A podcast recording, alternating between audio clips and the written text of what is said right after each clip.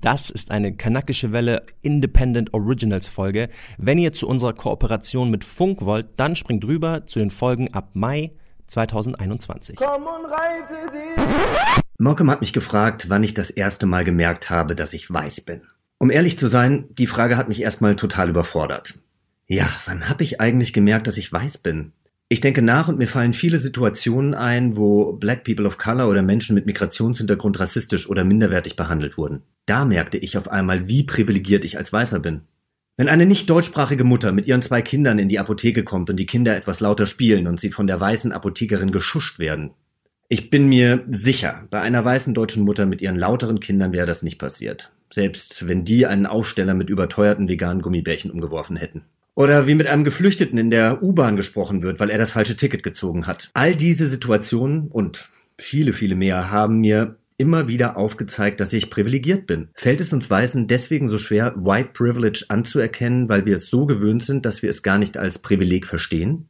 Und wenn wir es nicht anerkennen, sind wir dann selbst Alltagsrassisten, weil wir das Ungleichgewicht gar nicht auf dem Schirm haben? Jochen Schraub, Moderator und Schauspieler zum Weißsein. Und falls ihr euch mit den eben genannten Problemen noch nie auseinandersetzen musstet, dann ist recht klar, warum. Ihr seid höchstwahrscheinlich weiß und dadurch privilegiert. Malcolm hat dazu auf Twitter unter dem Hashtag kritisches Weißsein aufgerufen, die eigenen weißen Privilegien zu reflektieren, um den strukturellen Rassismus bewusst zu machen. Lest euch gerne dazu ein paar Tweets durch, bestimmt macht es dann auch bei euch Klick. Außerdem werdet ihr eine weitere weiße Stimme immer wieder eingespielt bekommen, die nicht mit uns im Podcast saß, aber auch dafür tollen Input geliefert hat, nämlich Ariane Alter, eine sehr, sehr geschätzte ehemalige Kollegin von Malcolm und mir, bekannt aus Funk und Fernsehen, unter anderem Das schaffst du nie, ihrem Sex-Podcast im Namen der Hose oder aber auch ihrer Late-Night-Show Gute Nacht Alter.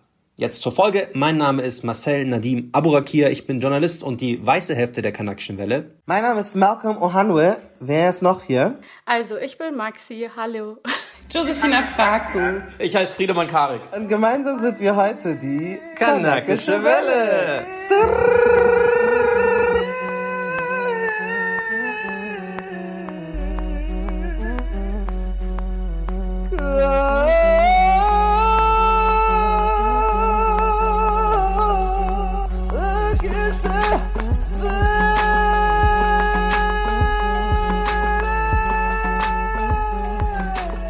Erstmal möchten wir natürlich all den neuen Hörern und neuen Followern, die wir jetzt in den letzten Wochen bekommen haben, erstmal Hallo sagen. Schön, dass ihr euch irgendwie hier bei uns eingefunden habt. Ganz, ganz wichtig, wenn euch die Folge gefällt, dann macht jetzt einen Screenshot und packt es bei euch in die Story auf Instagram, Facebook, Twitter, wo auch immer ihr wollt.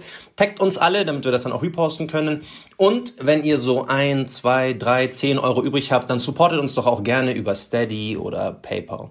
Passend zum heutigen Thema haben wir ja schon verschiedene Folgen aufgenommen. Wir möchten euch einmal natürlich die Folge White Privilege Check äh, empfehlen, dann das Thema weiße Zerbrechlichkeit und natürlich auch, wie weiß Klimawandel ist. Und äh, bevor wir jetzt ein bisschen thematischer einsteigen, noch ganz kurz Support für Frank von Halbe Kartoffel. Der hat gerade so ein bisschen schwierige Phase durchgemacht, weil es unter anderem einen Podcast von Spotify gibt, der seinem wiederum sehr ähnelt. Und wenn ihr noch nicht irgendwie den, auf den Halbe Kartoffel Podcast gestoßen seid, dann empfehlen wir den hier nochmal an äh, Premium-Stelle. Die ersten zwei Minuten so. Bringt Halbe Kartoffel auf Platz eins in den Spotify-Charts. Solidarität mit Halbe Kartoffel. We love you. We, we ride for you. Und als, als letzte so auf Nachricht für auf den Weg lasst uns doch gerne eine schöne 5-Sterne Apple Podcast Bewertung da. Wir hatten einen kleinen Hater-Angriff. Wir sind von unseren 5-Sterne Bewertungen weggekommen. Jetzt sind wir bei 4,5. Hoffentlich wird es nicht noch schlechter. Also bringt's bringt's wieder hoch im Bestfall. Eigentlich ist es ja von 4,8 auf 4,7 und Apple rundet ab. Deswegen machen wir uns wieder auf 4,8. Besser als nichts.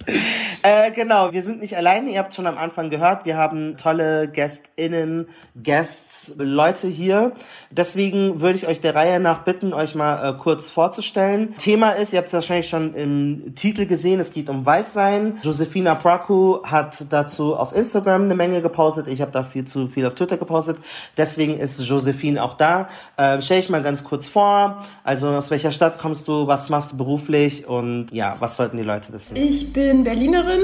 Das heißt, ich bin eine von den echten Menschen, die in Berlin auch geboren sind. Es gibt nämlich nicht so viele, wie ich gelernt habe. Und genau, ich bin 33 Jahre alt und habe während meines Studiums das Institut für diskriminierungsfreie Bildung gegründet und in dem Rahmen mache ich eben ganz viel so Fort- und Weiterbildungen. Im Moment natürlich äh, voll viel Organisationsentwicklung. Wir kriegen Anfragen, als gäbe es keinen Morgen. Das ist total abgefahren.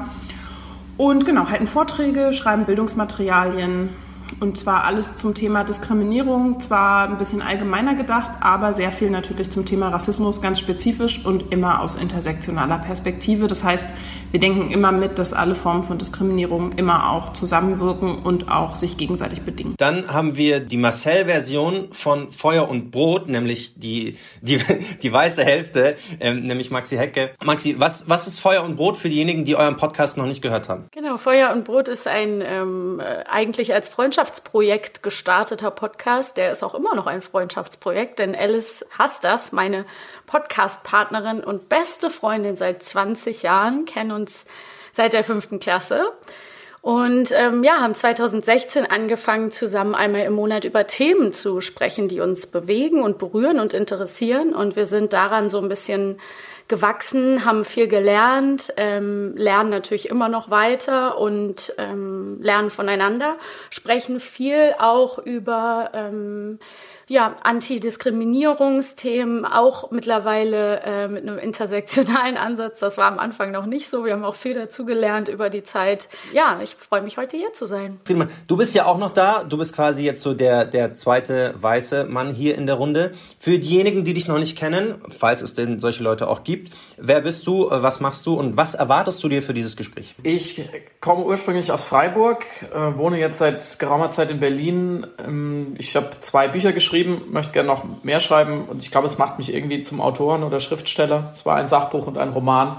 Ähm, ich habe viel auch freien Journalismus gemacht und ich habe tatsächlich inzwischen sogar zwei Podcasts. Ich bin also ein sehr, sehr weißer Mann, äh, offensichtlich.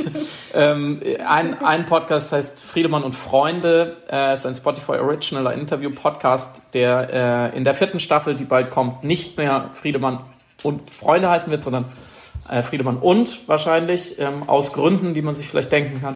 Und der andere, der ist noch ganz frisch. Der andere Podcast heißt Piratensender Powerplay. Äh, den mache ich mit äh, Samira El Uazil. Und was erwartest du dir für das Gespräch heute? Hast du schon so eine grobe, grobe Vorstellung? Entschuldigung, die Frage habe ich natürlich hinten runterfallen lassen. Glimpflich. Mm, ich versuche meine Erwartungen insoweit zu managen, dass ich mir nicht so viele Gedanken vorher mache. Auch dieses Mal habe ich extra mich jetzt nicht weiter vorbereitet. Ähm, ich finde, ich, ich beginne gerade auf eine Art erst ähm, mit dem kritischen Weißsein. Ich habe einen etwas längeren Twitter-Thread abgesetzt vor, glaube ich, zwei Wochen oder so, auf Merkams Initiative auch hin. Ähm, und ich, ich finde es einfach, ich bin sehr, sehr neugierig. So kann man es vielleicht zusammenfassen. Das ist auch ganz gut, dass du dich jetzt noch nicht näher damit äh, befasst haben musst, denn das haben wahrscheinlich die meisten unserer Hörer auch noch nicht. So, deswegen werden wir auch, wir werden den Begriff definieren. Jetzt haben wir eine kleine Herleitung dazu. Malcolm, wie sind wir auf das Thema gekommen und warum hat das aktuell gerade so eine, eine Dynamik? Also, die meisten Leute haben bereits mitbekommen, in den Vereinigten Staaten ist ein äh, schwarzer Mensch auf offener Straße äh, von einem Polizisten getötet worden und seitdem ist irgendwie, das ist ein äh, Handyclip, das um, der um die Welt ging, am 24 Stunden vorher ging eine andere Frau viral, die einen Schwarzen ähm, damit gedroht hat, die Polizei zu rufen, weil sie eine hilflose weiße Frau im Park ist.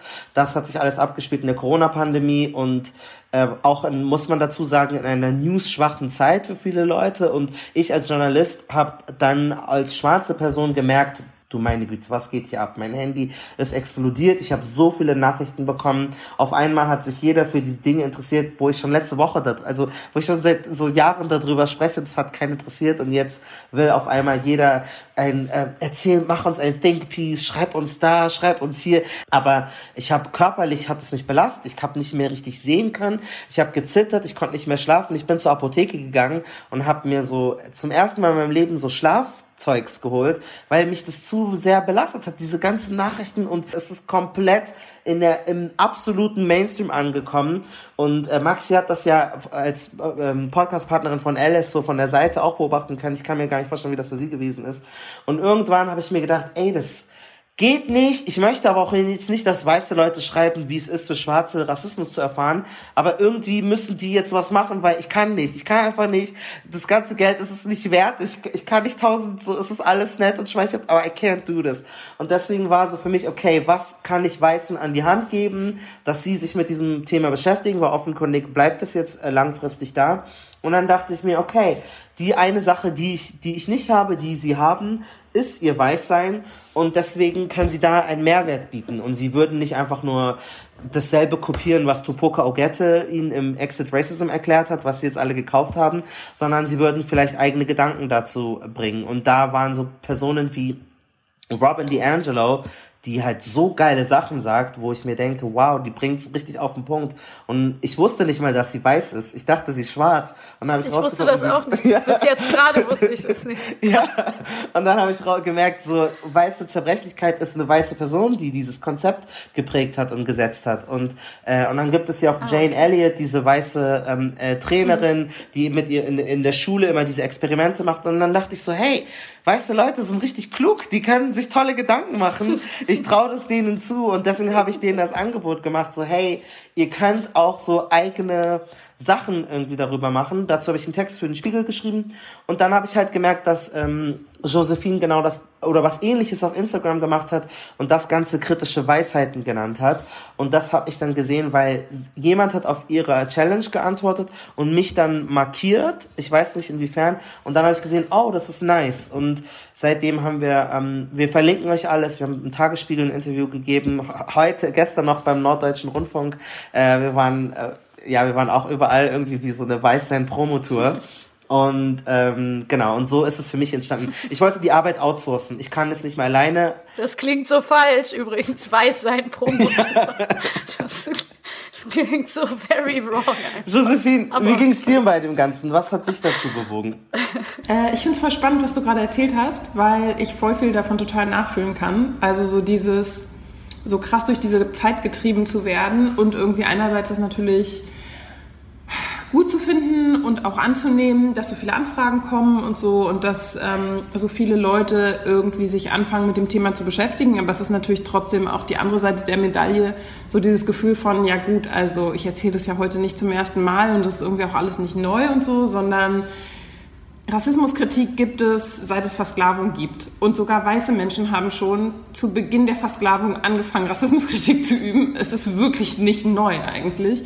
Und umso absurder finde ich das ähm, natürlich, dass das jetzt gerade so als Thema entdeckt wird und teilweise auch die Gespräche, die ich dann irgendwie mit Leuten in unterschiedlichen Redaktionen hatte, wo ich so zwischenzeitlich dachte, mh, mm, ja, also und was ich aber total spannend finde, das muss ich vielleicht noch kurz anfügen, ist, es gibt gar kein Verständnis davon, dass Rassismus eine Form von Diskriminierung ist, sondern Leute denken, Rassismus ist quasi alle Diskriminierungen oder Diskriminierung ist Rassismus ganz weird eigentlich. Das merke ich gerade total. Ähm, bei mir ist das so ein bisschen anders entstanden. Ich äh, habe am, am, Dienstagabend, als dieser Blackout Tuesday war, diese ganzen schwarzen Kacheln gesehen und äh, lag schon neben meinem kleinen Kind im Bett und habe auch so voll dieses tiefe Trauergefühl gefühlt, was halt ja irgendwie immer wieder angekratzt wird durch Geschichten wie Hanau und eben natürlich aber auch wie Geschichten ähm, rund um George Floyd, Tony McDade. Das sind ja wirklich äh, echt absurd, wie viele Menschen ermordet werden. Und lag dann da und hatte irgendwie so ein komisches Gefühl von voll cool, dass Leute sich solidarisch zeigen, weil es so wichtig ist und aber natürlich trotzdem auch, warum jetzt? Also warum erst jetzt und warum nur mit einer so einer schwarzen Kachel? Und dann habe ich eben angefangen, Fragen in mein Handy zu tippen, eigentlich eher als eine Provokation, weil ich mir dachte, ja, es macht eh niemand auf Instagram, also ausgerechnet Instagram, irgendwie eine Challenge über mehr als 30 Tage. Und das war auch eher so ein bisschen so ein, ja, ja, mal gucken, wer da überhaupt mitmacht. So, so war es bei mir eigentlich eher. Kannst du konkretisieren, so dein äh, Konzept und den Aufbau? Weil bei mir war es ja so, ich habe so einen Rant geschrieben im Spiegel und halt auf Twitter gesagt so, yo, ich wollte denen gar nicht mal Handreichungen geben. Ich so, macht einfach. Schreibt über euer Weißsein. Warum seid ihr weiß? Wie fühlen sich eure weißen Haare, weiße Haut an? Macht einfach go. Aber du hast ja richtig nochmal äh, das konkreter gemacht. Kannst du das nochmal erklären, so wie dein Aufbau gewesen ist? Ja, klar, voll. Also ich glaube, dazu ist vielleicht wichtig zu verstehen, und das hatte ich ja eingangs auch gesagt, dass ich ähm, Workshops gebe und in der Bildungsarbeit tätig bin. Das heißt, ich denke immer, wenn ich sowas mache, auch so ein bisschen mit, was für Abwehr kommt, wo finden Leute Schlupflöcher, um das trotzdem so zu beantworten, dass es nichts mit Rassismus zu tun hat. Es geht, Menschen können unendlich kreativ werden in solchen Zusammenhängen. Das ist echt abgefahren. Ähm, genau, das heißt, ich habe das so ein bisschen anders gemacht. Ich habe wirklich 30, also 31 Reflexionsfragen mir überlegt, die so gedanklich aufeinander aufbauen und so ein bisschen unterschiedliche Themengebiete ähm, berühren. Das heißt, die erste Woche hat sich viel so mit Weißsein beschäftigt. Also, wann ist dir überhaupt aufgefallen, dass du weiß bist oder ist dir das überhaupt schon aufgefallen? Da geht es viel so um Weißsein, weiße Privilegien, ähm, weiße Rassismuskritik und dann später geht es so ein bisschen um Rassismus. Weißt du, dass Rassismus strukturell ist, so in so eine Richtung. Und dann so zum Schluss geht es irgendwie ähm, stärker nochmal um Allyship, also um Verbündetsein. Was mache ich eigentlich als Person, die verbündet ist? Ähm, wie sieht meine spezifische weiße Rassismuskritik aus? Genau, dann interessiert mich so ganz zum Schluss so ein bisschen, mh, hm, welche Handlungsoptionen habe ich eigentlich? Weil das ist es, und ich glaube, Malcolm, da sind wir wahrscheinlich eigentlich ja auf einer ähnlichen Spur. Uns interessiert ja nicht, dass Leute irgendwie dann erzählen, wie schrecklich alles für sie ist und sie dann sagen, ach ja, und jetzt, wo ich drüber nachdenke, ich schäme mich so sehr, was ich damals vor 35 Jahren tat. Das ist für uns ja voll nicht interessant, sondern eigentlich geht es ja genau darum zu sagen, ich habe eine Position und die ist bedeutsam im Zusammenhang von Rassismus und die kann ich aber auch nutzen. Ich bin nicht dazu bestimmt, hier irgendwie als vermeintlich neutrale Person darauf zu gucken, sondern ich habe einen besseren Zugang zu Ressourcen und das kann ich irgendwie aber auch für Rassismuskritik produktiv machen. Und ähm, genau, und das, da will ich sozusagen so gedanklich immer weiter hingehen. Hat einer von den, den, den weißen Leuten hier im, im Chat, in der, in einem Videocall, eine schwarze Kachel gepostet? Du hast, Friedemann, warum? Was ist, dir, was ist dir durch den Kopf gegangen? An diesem Dienstag habe ich in meinem Feed plötzlich von Leuten diese schwarze Kachel gesehen, ohne dass ich jetzt sozusagen irgendwie auf einem anderen Weg davon erfahren habe, da gibt es eine Aktion oder so, ähm, von denen ich es nicht erwartet hätte, die sich, ähm, die sich, glaube ich, äh, sagen wir mal, insgesamt in letzter Zeit politisiert haben und in dieser Woche oder in diesen zwei Wochen, die da eine Entwicklung durchgemacht haben. Und das hat mich tatsächlich, ohne jetzt weiter darauf eingehen zu wollen, wer, warum, wieso, weshalb, das hat mich tatsächlich in dem Moment echt berührt weil ich glaube, das andere Gefühl, dass man so denkt, ey Leute, jetzt macht doch mal was, ihr müsst doch euch jetzt mal für Thema XY interessieren, Klimakrise bis Kita-Plätze so ungefähr. Das kennen wir alle zur Genüge bei allen möglichen Themen aus jeder Haltung, aus jeder Identität. Aber das war so ein Moment, wo ich dachte, krass, da passiert wirklich was, dass mein äh, nicht wirklich richtig gut kuratierter Instagram-Feed, so der ist ziemlich random eigentlich, komplett schwarz wird. So hatte ich das Gefühl. Also wirklich so ein Blackout, wie man im Film sieht, so ganz viele verschiedene Fenster gehen aus. Klar war ich da dabei. Ich wollte da auf jeden Fall ähm, mitmachen und signalisieren, ja gut, wenn jetzt hier gerade was passiert, ähm, dann äh, klar, ich, ich, ich bin dafür. Aber war, war das eher so eine... Ich habe noch nicht genau das Bild davon, um was es eigentlich geht, aber ich mache es einfach mal, weil ich so einen groben Rahmen bekommen habe. Okay, ich bin jetzt quasi einer von den Guten oder ich mache das Richtige, wenn ich jetzt auch so eine schwarze Kachel poste? Von mir aus, meinst du jetzt? Von mir ganz persönlich? Ja, von dir ganz persönlich, aber auch wenn du mal auf dein, auf dein Feed ja selber sagst, wo du jetzt sagst, das habe ich gar nicht erwartet, was dein Gefühl da war, wenn du die solche Posts gesehen hast. Also hinten angefangen vom Feed her war es alles. Es waren Leute, von denen ich genau weiß, dass sie seit langem sehr, sehr sensibel in der Thematik sind oder sich sogar engagieren auf eine Art, ähm, bis hin zu Leuten, wo ich jetzt, und ich finde, da muss man sehr vorsichtig sein, so aus meiner Position, aber wo ich jetzt unterstellen würde, es war eine gewisse popkulturelle ähm, Dynamik, so, dass sie halt, dass man halt mitmacht und alles dazwischen. Und und ich persönlich beschäftige mich Thema, mit dem Thema schon ähm, schon ein bisschen länger als dieser Blackout Tuesday. Ich war vorher auch, ähm, ich glaube, er war ja nach dem nach dem zweiten Wochenende richtig, nach der nach also es war helfen mir auf die Sprünge. Wann war genau? Also ich war auf zwei Black Lives Matter Demos in Berlin. Die eine war sonntags, ähm, das war dann nach war dem Tod von George Floyd, der am Mittwoch äh, öffentlich wurde, so krass. Und, und, dann die Woche drauf war der Tuesday und dann kam die zweite Demo am Samstag auf dem genau. Alexanderplatz. Okay, danke Maxi, weil genau, bevor ich es falsch hatte, es war zwischen ja, den ja, Demos. Klar. Also ich war, ich war, ähm, ich war am Wochenende auf einer Demo und dann kommt dieser Dienstag. Also ich war sozusagen schon, ich war schon in dem Modus, okay, da passiert gerade was, ich war selber da, ich habe es gesehen, ich habe ein paar Sachen kapiert und gehört, die ich vorher noch nicht kapiert und gehört hatte.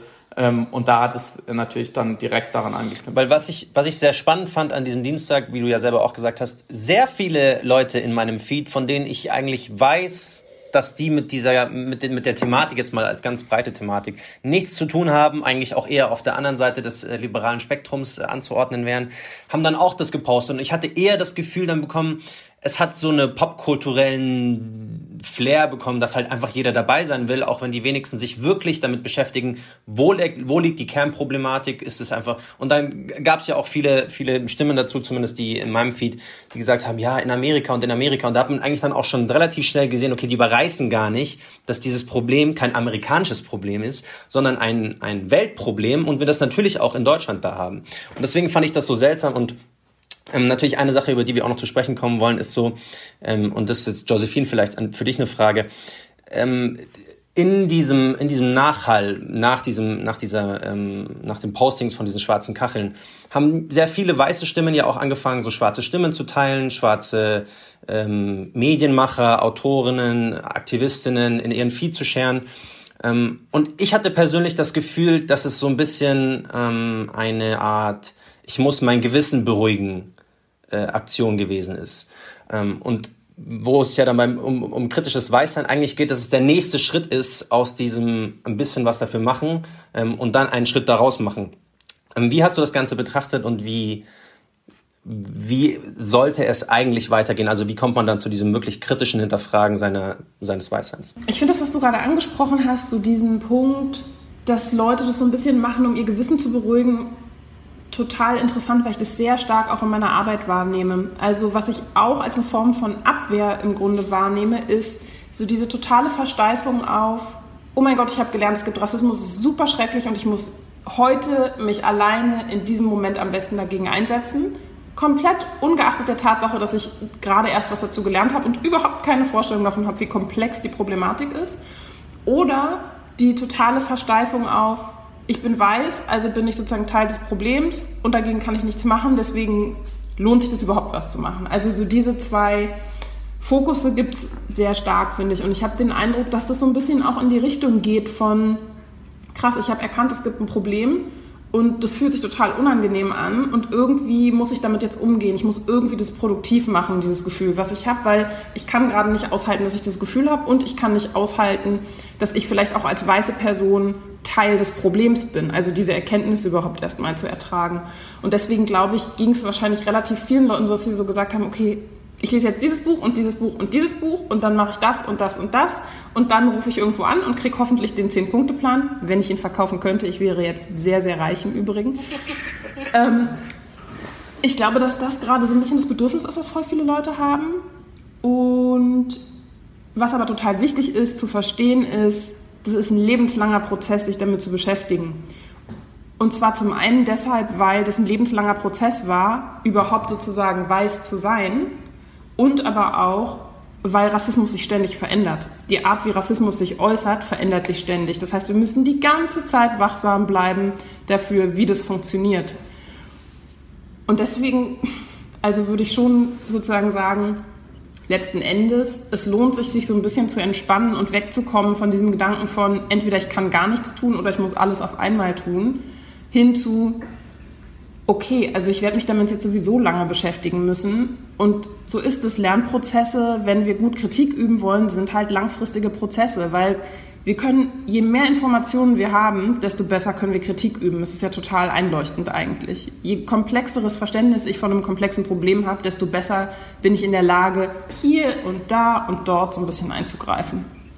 Und ähm, ja, ich hoffe, dass das auch passiert. Dazu zwei, zwei Gedanken. Also ich glaube, dass sehr viele weiße Personen als Kollektiv so äh, sich nach Absolution sehnen und einfach nur freigesprochen werden möchten. Also das ist auch ganz oft, wenn irgendwas ist, dann wollen sie auch von mir als schwarzer Person, guck mal, guck mal, es kann, das war noch nicht so schlimm. So, die wollen einfach nur, sie wollen nur diesen Freischein. Es geht eigentlich um nichts weiteres, sondern dieses, man möchte dieses unwohle Gefühl loswerden und dann so eine Absolution um so eine Kachel kann dir das geben oder einmal in dieser Demo dabei gewesen zu sein, dass man das endlich wieder von sich stoßen kann. Und ich glaube, dass das ein sehr großer Faktor ist also für mich ist immer, wenn du als weiße Person so wohlig entspannt, ruhig rausgehst, dann war die Demo nicht, dann war da irgendwas falsch. Dann hast du das Gefühl gehabt, du hast so deinen Teil gemacht. Du müsstest richtig zer, so zermürbt und total aufgewühlt nach Hause gehen und nicht, nicht wohlig und als sei dein Soll erfüllt. Das heißt, das ist die eine Sache. Und ich glaube, was auch noch mit reinspielt, dass dann man, wenn man so diese Schuld, also wenn man sich so ein Schuldgefühl hat, dass man dann seine eigenen Befindlichkeiten und sein eigenes Bedürfnis, Dinge wieder gut zu machen, darüber stellt, was wirklich gut ist. Das haben wir auch in diesem, in, wir haben eine Folge so über so White Saviorism und äh, diesen Reiseknigge gemacht, dass nur weil du glaubst, du tust etwas Gutes, ist es nicht etwas Gutes und, und es, ist, es wird dann sehr schnell performativ. Also ähm, und das hat ja dann auch Lizzo kritisiert, dass die ganzen Informationen wegfallen. Aber es war in dem Moment wichtiger, als weißer Mensch zu zeigen, ich bin auf der richtigen Seite der Geschichte, ich tue etwas Gutes. Ähm, an, also wen, es war wichtiger, gut zu wirken, anstatt gut zu sein. Auf der anderen Seite finde ich aber auch, ich habe schon so ein bisschen geguckt, oh, hast du die schwarze Karre gepostet oder nicht? Hast du dich da rausgehalten oder nicht? Es, irgendwie wollte ich sie dann doch sehen. Ich war, ich wusste so für mich, ich muss es nicht machen, weil das so keiner erwartet die jetzt von mir. Aber bei nicht schwarzen Personen war ich so, irgendwie wollte ich doch, dass sie die posten. So, ich wollte auch nicht, dass sie sie nicht postet, so, weil dein Feed muss jetzt so, du hast jetzt so Leute, denen deren Feed so wichtig ist, die müssen jetzt damit leben, dass sie das jetzt in Kauf, äh, so, also, manche haben ihn ja wieder entfernt, damit der Feed wieder gut aussieht, auch interessant. Das geht aber, halt dann gar nicht, ja. ne? Das geht halt gar aber nicht. So, das ist so the worst. Also, also direkt archiviert, damit man wieder Dreierbilder hat. Oder manche haben extra drei schwarze Dinger gemacht, damit es halt im Feed ästhetisch weiter bleibt, so. Ähm, aber irgendwie habe ich mich selber dabei erwischt, wie ich manche Namen eingegeben habe und sehen wollte, hast du die Kachel gepostet oder nicht. Also deswegen, ähm, äh, da gibt's auch einen Text von Zeit Online, von Fabienne Sand und von Tori Reiche, die beide unterschiedliche Blickwinkel auch dem Ganzen gegenüber haben. Das heißt, ähm, genau, also kann man sehen, wie man will. Ich finde es, und es sind ja zwei schwarze Frauen, die diese Aktion auch gestartet haben an sich. Alice ähm, hat zum Beispiel auch mit dem äh, Morgenmagazin ja, glaube ich, darüber gesprochen direkt und meinte so, und die schwarze Kachel und jetzt weiter. Wie kann es weitergehen? Marcel, Maxi Friedemann, ihr seid jetzt ähm, in dieser Konstellation die drei weißen Personen, wobei bei Marcel kann man auch von White Passing mhm. sozusagen sprechen, aber wir arbeiten jetzt mal in binären Weiß und Schwarz. Ich bin weiß heute. und ihr kriegt ähm, einen Fragenkatalog. Äh, ich habe mich äh, vorhin jetzt nochmal mit äh, Josephine ähm, abgesprochen. Warte mal noch ganz kurz, also weil äh, nur Josephine und Malcolm, weil also dieser Begriff kritisches Weißsein, den habt ihr ja jetzt nicht äh, gegründet. Den, also da gibt's ja schon Forschung dazu. Also der, der Begriff hat History. Doch, klar. Ja. Den habe ich aus dem Ärmel geschüttelt. Was erzählst du? Oh ja, genau. Gib uns den Abriss, Marcel. Du hast ja recherchiert. Wir wollen einen Abriss dafür haben, dass wir einen, also der, der Begriff hat Geschichte. Und wenn da was falsch ist, korrigiert. Yes, also schwarze Menschen sind jetzt nicht gestern auf die Idee gekommen zu sagen, ah, weiße Menschen, hinterfragt doch auch mal eure Hautfarbe oder euer Weißsein. Das geht ja über Hautfarbe eigentlich hinaus. Ähm, der Begriff stammt ursprünglich aus so aus Amerika unter anderem. Da hieß es mal so ganz fern irgendwie Ethnic Studies äh, und in Europa waren es oft so Postcolonial Studies. Ähm, und die Grundidee dieser, dieser Forschung äh, war, dass Weiße darauf aufmerksam gemacht werden sollen, dass sie nicht einfach nur Menschen sind und wir sind ja alle gleich, sondern sie sind weiße Menschen. So. Ähm, und das heißt, sie sind nicht irgendwie ausgenommen von der gesellschaftlichen Bestimmung durch ihre ethnischen Merkmale, ähm, weil diese Bestimmung ihnen sonst eine Sonderrolle schaffen würde. Also alle anderen müssen sich voll damit die ganze Zeit auseinandersetzen, weiße Menschen aber nicht. Das heißt, sie wären quasi schon so ähm, privilegiert in diesem Sinne. Und das Ziel ist so ganz breit gefasst mal, der Blick soll weggehen von den Rassismus Opfern sozusagen, sondern von denjenigen, die Rassismus ausüben, also von äh, BPOC, äh, Schwarzen oder People of Color zu weißen Menschen. Äh, und da soll eigentlich die Problematik, wo sie ja eigentlich auch herstammt, also in dem Kern, soll eigentlich da betrachtet werden. Vom Objekt zum Subjekt. Josephine, habe ich irgendwas vergessen oder sollte das für unsere Hörer jetzt so als kleiner Abschluss reichen? Naja, ich würde vielleicht eine Sache ergänzen, die ich voll wichtig finde. Und zwar, ähm, dass wenn wir darüber sprechen, sprechen wir in der Regel im Moment über einen wissenschaftlichen Bereich. Aber kritisches Weißsein ist natürlich relevant geworden ähm, in den USA mit der Versklavung. Ich glaube, das ist total wichtig zu verstehen. Das heißt, all diese Arbeit, die wir jetzt in wissenschaftlichen Bereichen haben und zu denen es jetzt wissenschaftliche Stränge gibt, sind natürlich erstmal auch aus der Erfahrungswelt von Leuten entstanden. Das heißt, Vorstellungen von kritischem Weißsein waren schon bedeutsam vor 200 Jahren ungefähr. Und ich glaube, das ist wirklich wichtig, das ab und zu auch zu sagen, weil ganz oft Leute, wenn sie sich mit Rassismus beschäftigen, also das ist eine Form von Abwehr, ist sowas wie, das ist so kompliziert, so viele neue Begriffe. Ich fühle mich, als müsste ich eine neue Sprache lernen. Ich weiß gar nicht, wo mir der Kopf steht. Leute, die einen Doktortitel haben, beispielsweise.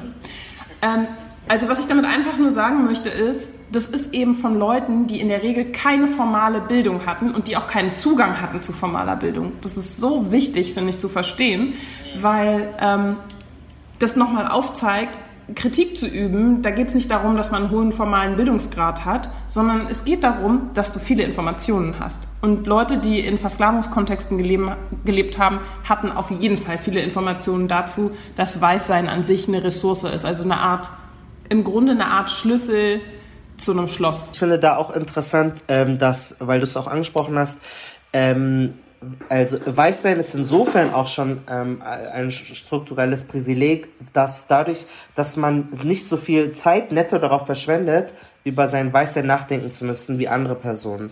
Und das ist auch bewiesen, dass deine Arbeitsfähigkeit oder andere psychische Gesundheit, all das beeinträchtigt wird, dadurch, dass du dir über solche Sachen Gedanken machen musst, wie welche Hautfarbe habe ich, wie werde ich in dieser Gesellschaft wahrgenommen, etc. pp. Und äh, weiße Personen haben diese, diese Probleme gar nicht. Und deswegen stößt es auch auf so viel Abwehr, worauf wir dann auch kommen werden, weil sie merken, oh, ich mag das gar nicht, ich mag das gar nicht, wie ich mit anderen umgehe, dass so mit mir umgegangen wird.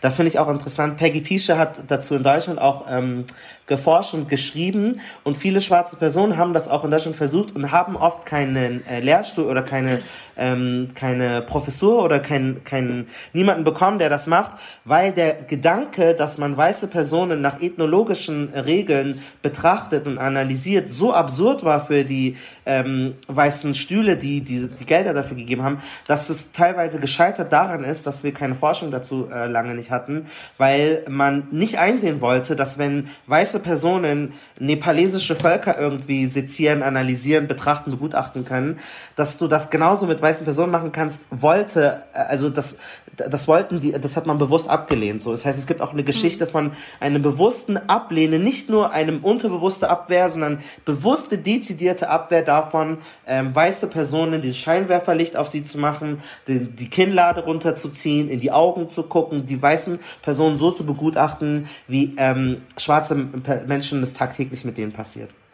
Und äh, deswegen ist es super wichtig, ähm, dass man, dass sie auch, dass wir auch anerkennen, dass es unangenehm ist. Also wir wissen das, sonst, weil wir es ja spüren. Aber ähm, ich glaube, so entsteht Empathie. Ich glaube, da, ich habe das Gefühl, dass da, dass man viel irgendwie dadurch lernt. Äh, genau. Ja, für die meisten weißen Menschen ist es ja die komplette Neuerfahrung, einfach nicht mehr als das eine Individuum zu gelten, sondern auf einmal Teil einer Gruppe zu sein und kollektiv wahrgenommen zu werden, so wie es eben bei anderen Gruppen von Marginalisierung betroffen halt immer ist, so Voll. dass sie als kollektiv bewertet, beurteilt, betrachtet werden und das ist für weiße Personen eben äh, das, damit wird man halt überhaupt nicht groß. So funktioniert das System nicht, sondern du bist immer ein Einzelindividuum, was nur für dich sprechen kann, was ja, keine White Snowflake ist, sozusagen.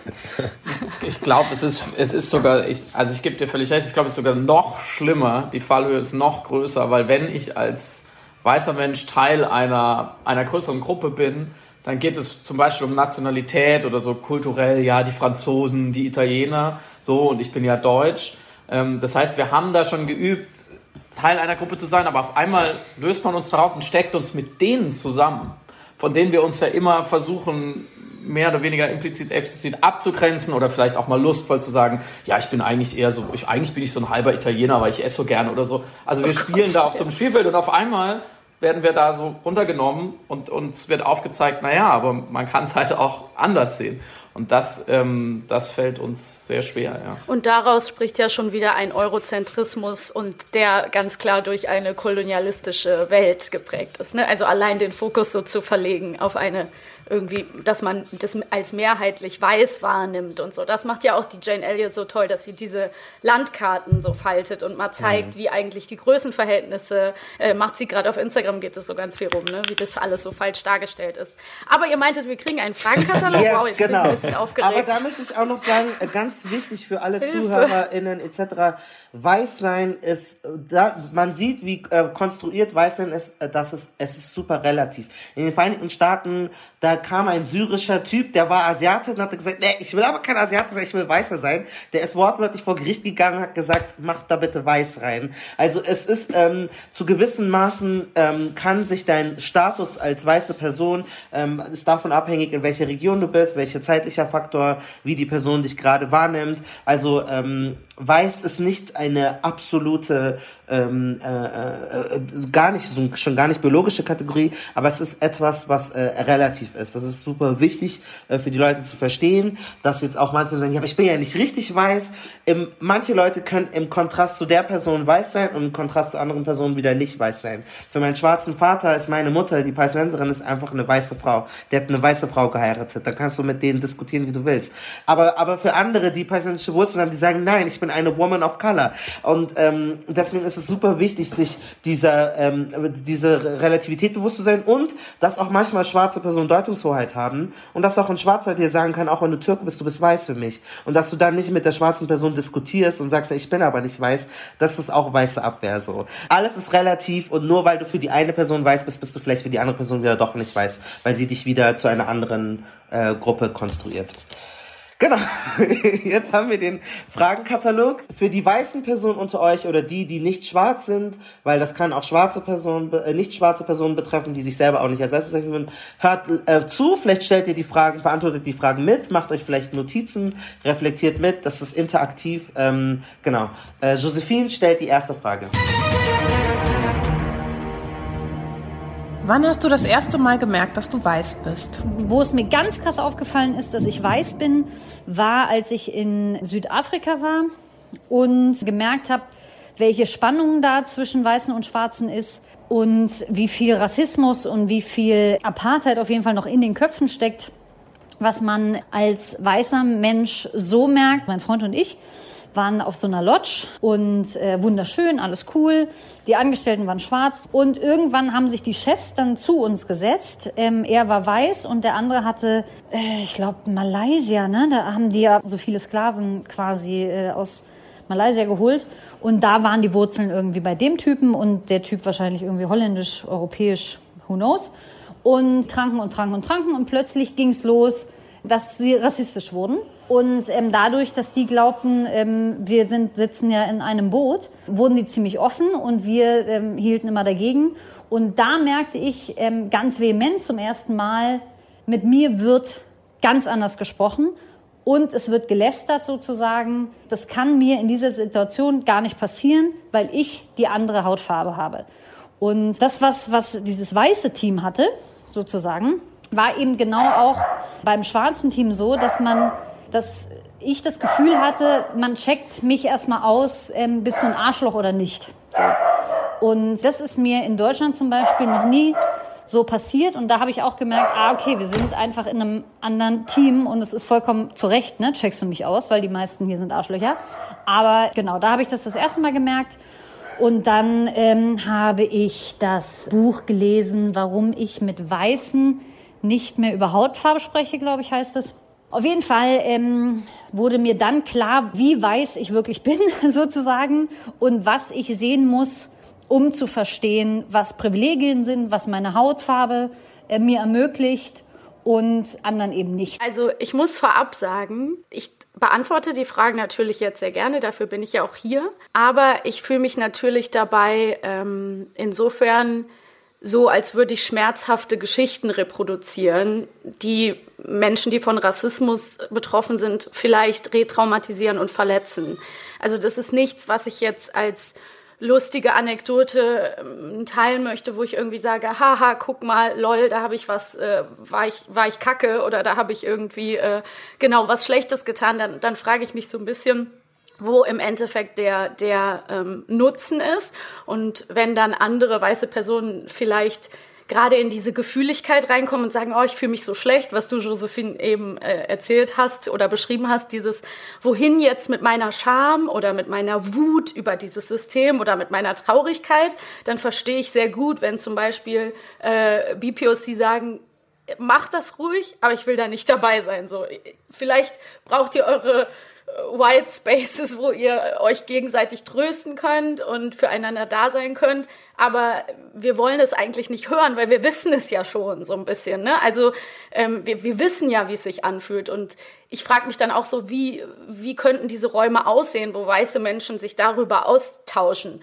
Ähm, Wäre dann da jemand, der das betreut, dass die nicht alle rauskommen als weiß sein ist super cool und sich gegenseitig wieder bestätigen in ihrem, in ihrem Schuldlossein in diesem System. Also ich finde es ein total äh, schwieriges Unterfangen, darauf zu antworten. Und ich hoffe, dass mir das gelingt, von meiner eigenen individuellen Erfahrung vielleicht auf ähm, etwas Größeres, ähm, Allgemeineres zu kommen, wovon dann mehr Leute profitieren ähm, als wenn ich jetzt meine kleinen, kleinen Dinge irgendwie erzähle. Aber es ist zum Beispiel ähm, ganz klar in meiner Erinnerung, dass ich ähm, als sehr kleines Kind die Mini-Playback-Show geguckt habe. Da muss ich so sechs äh, gewesen sein oder vielleicht fünf, sechs. Und da waren natürlich ähm, Kinder im Blackface. So. Und ähm, dass ich das damals wahrgenommen habe als ganz komisch, aber dass mir so bewusst war, damit wird ja eine andere Hautfarbe dargestellt und ich bin ja eins von den weißen Kindern sozusagen. Also da wurde mir das ganz klar deutlich und ich fand das auch blöd. Ich kann das nicht erklären, warum, aber mich hat das gestört und ich habe damals meine Mutter angesprochen und habe dadurch ja gemerkt, dass, also wenn ich darauf jetzt zurückschaue, ist es so eine, eine Erfahrung, wo ich äh, schwarze Kinder dann in meiner Perspektive geadert habe. Also wo ganz klar war, so, die sind nicht äh, in dem Sinne nicht gleich wie ich sozusagen auf der Ebene. Und ähm, da ist mir das, glaube ich, das erste Mal bewusst geworden, dass ich irgendwie die Hautfarbe habe, die die Kinder da im, im Fernsehen haben. Und ähm, ja, das ist mir da bewusst geworden, würde ich sagen. Ich finde den Punkt, den du gerade vorher gemacht hast, total wichtig, nämlich dieses, ähm, welche Möglichkeiten habe ich eigentlich, diesen Raum zu nutzen als weiße Person und so eine Reflexionsfragen für mich zu stellen und eben das trotzdem verantwortungsvoll zu machen. Weil genau die Herausforderung sozusagen habe ich ja auch, wenn ich sozusagen die Fragen stelle und die Leute durch die Fragen leite und mich eben frage, okay, welche Möglichkeiten habe ich zu gucken, dass da eben nicht der absolute, also nicht der totale brennende Müllhaufen am Ende rauskommt, sondern dass die Leute das ernst nehmen. Aber ich habe auch, ich muss dazu sagen, ich habe auch echt Glück, weil die Leute, die mitmachen, nehmen das sehr ernst und achten zum Beispiel darauf, dass sie eben nicht rassistische Fremdbezeichnungen reproduzieren und all solche Sachen.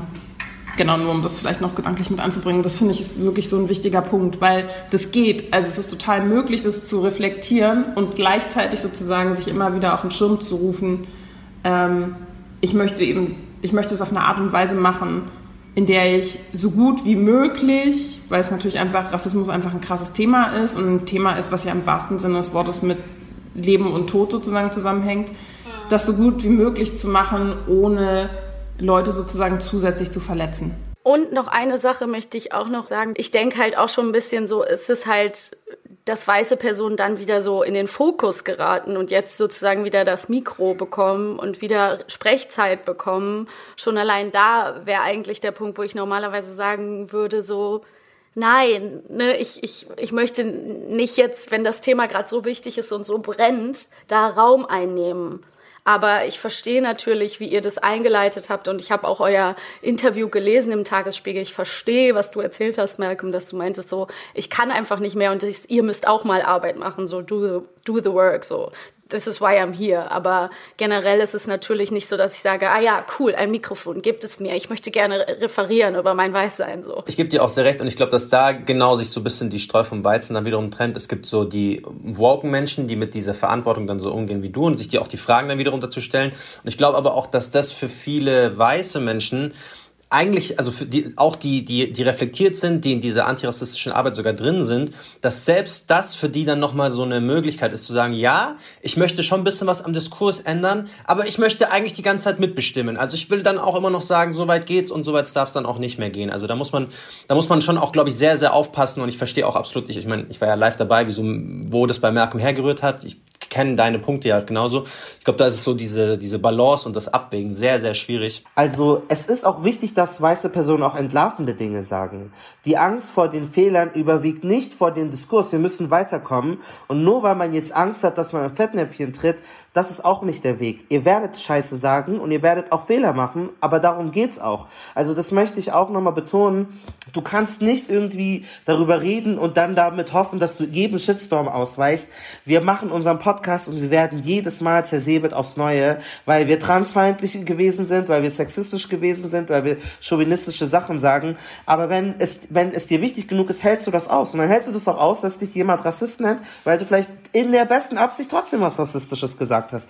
Und deswegen ist es auch nochmal wichtig, wenn diese ganze Angst davor irgendwie doch nicht und Millionen Triggerwarnung, ich, es ist wichtig, aber es wird trotzdem passieren und wenn du, wenn du weißt, wo dein Herz ist und wo du hin willst, dann hältst du auch diesen Schmerz aus und dann hältst du auch aus, dass du mal einen Fehler machst und verkackst. Also ich glaube, dass das auch dazu gehört, weil es sonst hemmend ist. Ich finde die Vorsicht voll gut und voll wichtig, jetzt nicht alle so nach vorne äh, äh, prancen und sagen, ist mir alles egal, aber du wirst verkacken und es ist die, das in der Hierarchie der Dinge ist es dann doch nicht so wichtig. Also keine, keine weiße Person wird der goldene, schillernde Weiße sein. Und ich als Mann werde immer wieder mich, wenn ich mich für Feminismus einsetze, trotzdem in Fettnäpfchen treten. Aber ich mach's halt, weil ich's machen will und nicht, weil ich gut rüberkommen möchte. So, Friedemann, äh, wann bist du dir dessen bewusst geworden, dass du weiß bist? Danke, danke, danke für diese Einleitung, bei denen schon wieder so viele Türen im Kopf aufgehen. Und ich möchte euch äh, voll zustimmen, Maxi. Alles, was du gesagt hast, darf ich vielleicht so ein bisschen rüberziehen, auch als Disclaimer für alles, was ich heute sage. Mein erstes Mal, dass ich gemerkt habe, dass ich weiß bin, war, glaube ich, so Anfang Gymnasium. Wie alt ist man da? Elf, zwölf, so Anfang Teenager-Alter. Ähm, vorher muss man dazu sagen. Und das ist was, was ich Samira schon nicht erzählen konnte, was erst bei mir in den letzten zehn Tagen mir so klar geworden ist. Vorher habe ich zwar gecheckt, also früher hieß es bei uns halt in den, in den 90ern, es gibt halt Ausländer und Deutsche, so in Anführungsstrichen. Das war halt, waren halt so die Kategorien. Ähm, und ich war aber, man merkt es vielleicht schon an meinem Nachnamen, Karik ist ein ungardeutscher Name. Ähm, meine Großeltern äh, väterlicherseits, also mein Vater ist noch in Bratislava, in Pressburg auf Deutsch geboren äh, auch eine Fluchtgeschichte, dann wiederseits an, andere Linie kam eher so aus Ostpreußen, eine sehr, sehr, sagen wir mal, misch, gemischt irgendwie. Und am Ende sind wir im Schwarzwald gelandet. Also ich bin dort geboren und aufgewachsen, verstehe mich irgendwie auch. Das ist meine Heimat einfach. Und ich war aber da immer schon so ein ganz bisschen auch ein Außenseiter. Ich war kein Thomas Schätzle, so wie die Leute da so heißen. Ne? Meine, meine Nachbarn hießen alle ganz anders. Es war schon auch manchmal komisch, aber mir war schon klar, okay, die Ausländer, in Anführungsstrichen, die sind nochmal noch mal irgendwie eine andere Kategorie. Aber ich habe dann relativ lang gebraucht auf dem Gymnasium, bis nämlich zwei Sachen zusammengekommen sind und die konnte ich neulich noch nicht so genau benennen. Nämlich eine Art von Herkunft, Ethnie, Rasse, wie auch immer man das damals so gesehen hat und Bildung. Bildung war total wichtig, so, weil Bildung die Leute dann so damals nach der Grundschule so krass separiert hat. Und als uns sozusagen, also in Anführungsstrichen Bildung, Bildungschancen ist vielleicht der bessere Ausdruck. Und ähm, ich komme aus so einem typischen, dann irgendwie doch sehr deutschen Bildungsbürgerhaushalt. Und das wurde uns Alter von zu Hause auch so mitgegeben, dass das wichtig ist. Und auf dem Gymnasium habe ich dann kapiert, Moment mal, ich bin ja nicht nur hier, weil meine Mutter Klavierunterricht gibt und mein Vater einen Doktortitel hat. Also es stimmt jetzt wirklich, es ist jetzt nicht ausgedacht, sondern da ist auch noch was anderes. Also da ist was, was uns von viel früher unterschieden hat, so in der, in der Wahrnehmung auf ganz viel, vielen verschiedenen Ebenen, was jetzt aber greift und was mir jetzt, wo ich jetzt merke, okay, hier sind alle, hier haben alle helle Haut, so ganz platt gesagt, oder fast alle. Ähm, und ich glaube, da habe ich zum ersten Mal dieses Weißsein im Sinne von äh, einem Paket Privilegien richtig verstanden. In der Grundschule waren noch so mehr Ausländer und in der fünften dann nicht mehr. Genau, ein, die Grundschule, auf der ich, ähm, es war ein kleines Dorf, 5000 Einwohner und es war aus Gründen, die ich bis heute nicht so ganz verstehe, ähm, war da immer schon sehr viel Zuwanderung. Also die alle Zuwanderungswellen waren da sehr, also einfach quantitativ stark. Es gab sehr viele sogenannte GastarbeiterInnen und es gab dann auch in den 90er Jahren, an was ich dann bewusst mitbekommen habe, äh, der Jugoslawienkrieg, da gab es viel, viele Leute, die dann äh, geflüchtet sind und bei uns ankamen, aber es gab auch genauso dann, ich glaube, das war ein bisschen später Russlanddeutsche, die sogenannten, ähm, die haben wir auch so mitgekriegt. Also ähm, und deswegen gab es auf meiner Grundschule tatsächlich einen sogenannten Ausländeranteil von äh, 30 Prozent Also es war sehr hoch für, für den Schwarzwald so. Ne? Und deswegen hatten wir auch, das habe ich eben auch schon im Podcast erzählt, das, ich will das gar nicht romantisieren, aber das sind so die Erinnerungen. Äh, Im Fußballverein waren es immer genauso viele äh, nicht-deutsche ähm, Kinder. Und wenn wir ähm, Nicht-Deutsche gegen, also Ausländer gegen Deutsche gespielt haben, wie wir es früher genannt haben, äh, dann war es immer so, da waren eigentlich die Ausländer mehr und die waren besser. Und das wir Deutschen, ich, da war ich dann deutsch so, aber wir haben uns, wir fanden das nicht so cool diese Aufteilung. Ich war, wäre zum Beispiel in der Fußballzusammenstellung, war ich immer auf der Ausländerseite. So, deswegen habe ich mir, also Malcolm hat es am Anfang auch schon gesagt, manchmal tue ich mir schwer damit zu sagen, ich bin weiß, obwohl ich weiß, dass ich weiß bin. Also es ist ja, es ist ja super kontextuell dann zu sagen, so du bist dies oder du bist das. Und ich habe das so wirklich gemerkt, so dieses White Passing, eigentlich wirklich erst so mit 20, 21, 22, also relativ spät. Eigentlich erst, um, als ich so wirklich in diese Diskurse reingekommen bin mit Malcolm, ähm, als ich mich mehr damit beschäftigt habe, welche Privilegien ich nur aufgrund meiner Hautfarbe habe. Also nur die Hautfarbe. Wenn ich dann aber wiederum zurückblicke, was mir meine arabische Identität dann wiederum als an Privilegien genommen hat, dachte ich mir wieder so, ja, bin ich jetzt weiß oder bin ich jetzt nicht weiß? Das heißt, ich bin auch wirklich nur so irgendwie gefangen zwischen den Dingern, weil wenn, wenn ich so nach Namen äh, beispielsweise jetzt das durchgehe, dann habe ich genauso Diskriminierung erfahren. Äh, wenn ich nach, nach Herkunft gehe, dann war ich in der Schule, den Großteil meiner Schule immer der Terrorist, Kamelficker, Teppichreiter, so alle arabischen Dinge halt durch. Das heißt, da dachte ich mir immer so, ja, ich bin ja nicht Teil von den Weißen, weil ich halt Deutsch, die, also diejenigen, die mir quasi diesen, diesen Rassismus, die Diskriminierung ausgeübt haben, immer mit Weiß gleichgesetzt habe. Jetzt im, im, im, nächsten Schritt eigentlich weiß ich ja, okay, Deutsch verbinde ich zwar immer mit Weißsein, aber Deutsch ist viel, viel mehr als nur dieses Weißsein.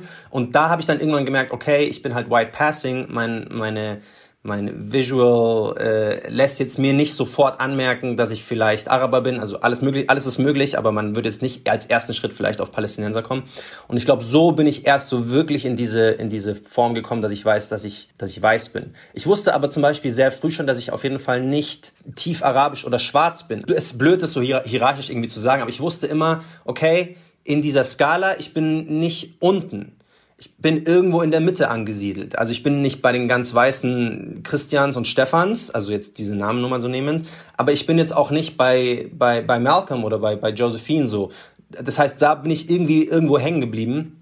Aber ich glaube, dass es gerade für Menschen wie, wie mein Background auch sehr, sehr wichtig ist zu realisieren, du bist zwar in der Mitte, aber das heißt nicht, dass du keine Privilegien hast, sondern das heißt eigentlich eher umgekehrt, wenn du so aussiehst wie ich, wenn du den Vornamen Marcel hast, hast du sehr, sehr viele Privilegien. Aber ich finde der Punkt, den du gemacht hast, so krass wichtig, weil ich nämlich finde, dass es aufzeigt, wie komplex es tatsächlich ist und wie krass konstruiert es auch ist. Also ich finde, die Aspekte, die du gerade angesprochen hast, können ja für mich zum Beispiel auch relevant sein. Ich habe einen schwarzen deutschen Freund zum Beispiel, der heißt Michael Müller. Wenn er ans Telefon geht, werden alle denken, ja, Michael Müller, blaue Augen, blonde Haare oder was weiß ich, was Leute dann halt so denken. Und das ist, finde ich, ja genau das, was es zeigt, dass es so viele Ressourcen gibt, die rassismusrelevant sind. Zum Beispiel, spreche ich fließend Deutsch, habe ich eine deutsche Staatsbürgerinnenschaft, habe ich Fluchterfahrung, was habe ich für einen Namen, wird dem Namen zugeschrieben, dass er irgendwie deutsch sein könnte und so weiter. Also, und ich finde es so wichtig, weil das für mich ja auch bedeutsam ist. Meine Rassismuskritik ist ja auch trotz allem sozusagen bis zu einem gewissen Grad ähm, privilegiert insofern, als dass ich eine deutsche Staatsbürgerinnenschaft habe, dass ich eine hohe formale Bildung habe. Das heißt, wenn mich Leute nerven, kann ich immer auch guten Beschwerdebrief schreiben oder was weiß ich. Also es gibt schon Sachen sozusagen, die ich ähm, ja auch nutzen kann, die mit Weißsein verbunden werden, die nicht Weißsein ausmachen, aber die mit Weißsein verbunden sind. Und das finde ich halt voll wichtig, eben auch nochmal zu reflektieren, weil das eben so krass komplex ja auch ist. Das, das ist ja das Konzept von ähm, Proximität an Weißsein, also wie nah bist du dran, das ist dann auch so graduelle, das äh, zeigt sich auch, darüber haben wir mit ähm, den Girls von Chai Society ähm, gesprochen bei der Folge des Cupboard, auch wie der Slang ist. Also, wenn ich rede zum Beispiel, dann gehen Leute, wenn ich Deutsch rede, eher davon aus, dass ich irgendwie nicht weiß bin. Und Marcel hat einen Duktus, der halt für die Leute eher äh, deutsch oder weiß anmutet. Bestes Beispiel Cem Özdemir, entschuldige, dass ich unterbreche, weil der ja diesen krassen Dialekt spricht einfach und dadurch halt eine unfassbar andere genau, genau. Öffentlichkeitswirkung genau. hat als wenn er halt diesen regionalen Dialekt yes, nicht hätte. Ne? Yes. Ne? Also es bringt eine ganz andere Struktur yes. dazu. Er kann bewusst seine Nähe zum Weißsein verwenden, auch politisch. Exakt. Also indem du mhm. deine Sprache, deine Klamotten, auch deinen Namen, du änderst nur Kleinigkeiten an deinem Namen und bist dadurch näher dran. Das hat Vanessa Wu gemacht in einer Folge, wo es ja. um Namen ja. geht. Sie heißt eigentlich Vern und heißt jetzt Vanessa, weil sie dadurch näher an westlich oder weiß ist und dadurch wieder ähm, äh, andere Probleme nicht hat. Zum Beispiel auch rein habte, also sie muss sich nicht jeden Tag 20 Minuten Zeit damit verschwenden, Vern, Vern, Vern, sondern äh, so. Das heißt, sie spart auch Zeit und damit kann sie Krebs heilen oder sowas. ähm, jetzt kommt die zweite Frage. Und zwar, ähm, wann hast du gelernt, dass Weißsein mit unverdienten Vorteilen einhergeht? Beziehungsweise als Nachfrage, wenn das noch nicht reicht für den Impulse, Max, Maxi, ähm, war dir zu diesem Zeitpunkt bewusst, dass dein Weißsein mit einer vergleichsweise, äh, vergleichsweise besseren Behandlung einhergeht, besseren Zugang zu Ressourcen wie Bildung, äh, Arbeits- oder Wohn, äh, Wohnungsmarkt? Ähm, genau, also wann hast du gecheckt, ey, ich bin nicht nur weiß, sondern damit sind Vorteile verbunden, die ich eigentlich gar nicht verdient hätte, nur weil ich weiß bin. Also so auf den Tag genau weiß ich das nicht mehr, aber ich habe da, glaube ich, zwei ganz gute ähm, Beispiele. Also ich habe zum Beispiel früher, ähm, ich bin mit 18 ausgezogen und ab dann ist beginnt ja so die Zeit, wo man öfter mal eine Wohnung sucht. Und ich habe immer gesagt, so ganz frei, äh, frei von der Seele, so, ja, ich bin, ich bin super der Vermieterliebling. Egal welche äh, Wohnungsbesichtigung ich mir angucke, ich krieg immer die Wohnung. Und es war auch wirklich immer so für das Gefühl so. Und ähm, das war zum Beispiel so eine Sache, die mir dann einfach irgendwann klar wurde, so an, in meinen Anfang 20ern, als ich einfach gesehen habe, äh, wie das bei meinen FreundInnen äh, ist, die eben ähm, vielleicht keinen deutsch klingenden Nachnamen haben oder eben nicht weiß sind, ähm, dass es für die eben viel schwieriger wurde. Und das ist mir dann irgendwann ganz peinlich gewesen, dass ich das früher so unverblümt gesagt habe und dachte, das hängt damit zusammen, dass ich so nett und sympathisch bin. Und ähm, ja, also das war auf jeden Fall, ist, ist ein ganz krasses Pri Privileg, wo ich früher äh, sehr locker mit umgegangen bin und mir jetzt einfach klar ist, was das für einen Unterschied macht. Äh, ich glaube, ich kann es an meinem Namen festmachen. Ähm, gehört auch noch zu, quasi zum Punkt vorher, passt aber auch ganz gut. Äh, in, Im Schwarzwald ähm, in den späten 80ern, frühen 90ern konnte niemand was mit dem Namen Friedemann anfangen. Und tatsächlich dachten äh, nicht wenige Leute, auch bis heute noch, aber damals war es mehr, ähm, haben ihn mit dem jüdischen Nachnamen Friedmann verwechselt. Ähm, und ich habe unter diesem Namen jetzt nicht nur deswegen, aus verschiedenen Gründen schon gelitten, weil ich, ich wollte immer nur Christian oder Thomas heißen, so, weil es einfach, es war einfach kompliziert.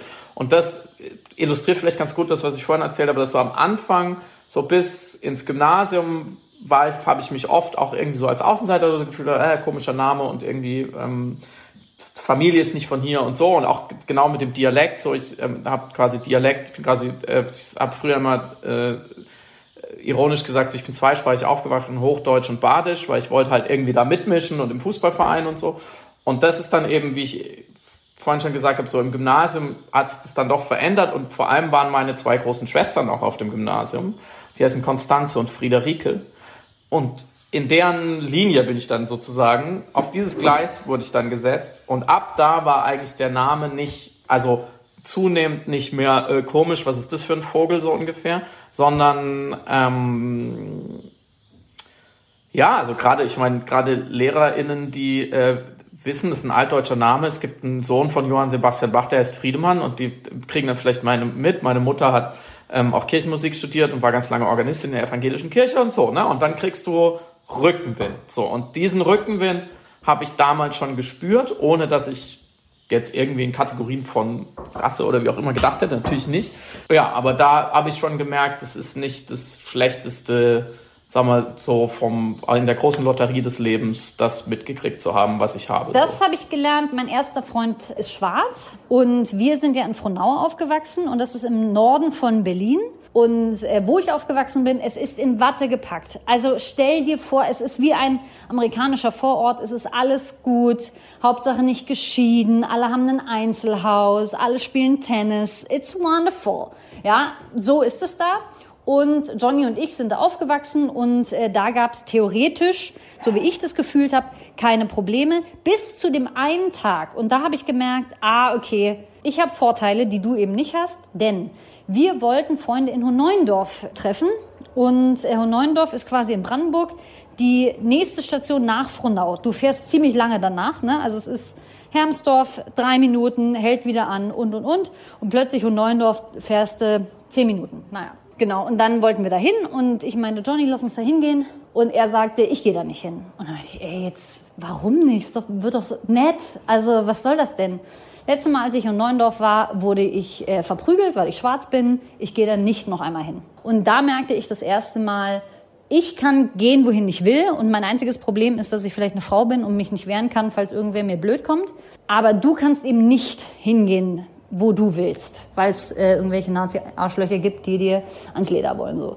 Und da war ich 16. Ich versuche die ganze Zeit zu graben, mich an irgendwas zu erinnern, wo mir mein Weißsein irgendwie geholfen hätte. Es ist mir auf jeden Fall bewusst geworden, als ich beim Bayerischen Rundfunk mal im Praktikum war und immer E-Mails, so Interviewanfragen geschickt habe. Und ich habe nie Antworten bekommen. Und ich habe mich mal gewundert, so warum? Das, mhm. warum? Und ähm, damals zumindest war meine, war meine Mailadresse einfach nur m aburakia.br.de. Und ich habe mich immer gewundert, ich dachte mir so, hä, Mail ist nett geschrieben, grammatikalisch ist alles richtig, ich bin so voll freundlich, Nummer ist alles da, ich habe äh, die, die Festnetzleitung und Mobilleitung, ich krieg keine Antworten und ich wundere mich. Und irgendwie alle meine MitpraktikantInnen, oder damals Hospitantin, ich weiß gar nicht, wie es heißt, ähm, die haben so voll die Antworten bekommen und dann irgendwann habe ich mich schlecht äh, gefühlt. Wann bist du dir dessen bewusst geworden? Wird ja dann irgendwie auf meinem Praktikumszeugnis, Marcel organisiert nichts, schlechter Autor. Da ist mir auf jeden Fall irgendwann bewusst worden, ähm, und das ist eine Geschichte, die All J. Özdemir, also ein, ein guter Kumpel von uns, der äh, Moderator mittlerweile bei Sat1 ist, der hat genau dasselbe bestätigt, so mit seinem Nachnamen irgendwie hat das alleine der Name hat irgendwie nicht so besonders gefunzt und aber alle seine Mitpraktikantinnen, die halt äh, einen normal normal jetzt in Anführungsstrichen äh, klingenden deutschen Namen hatten, die hatten nicht das Problem. Und dann ist es mir erst so wirklich bewusst geworden, als ähm, es auch um Wohnungsproblematik ging, also auch Wohnungssuche.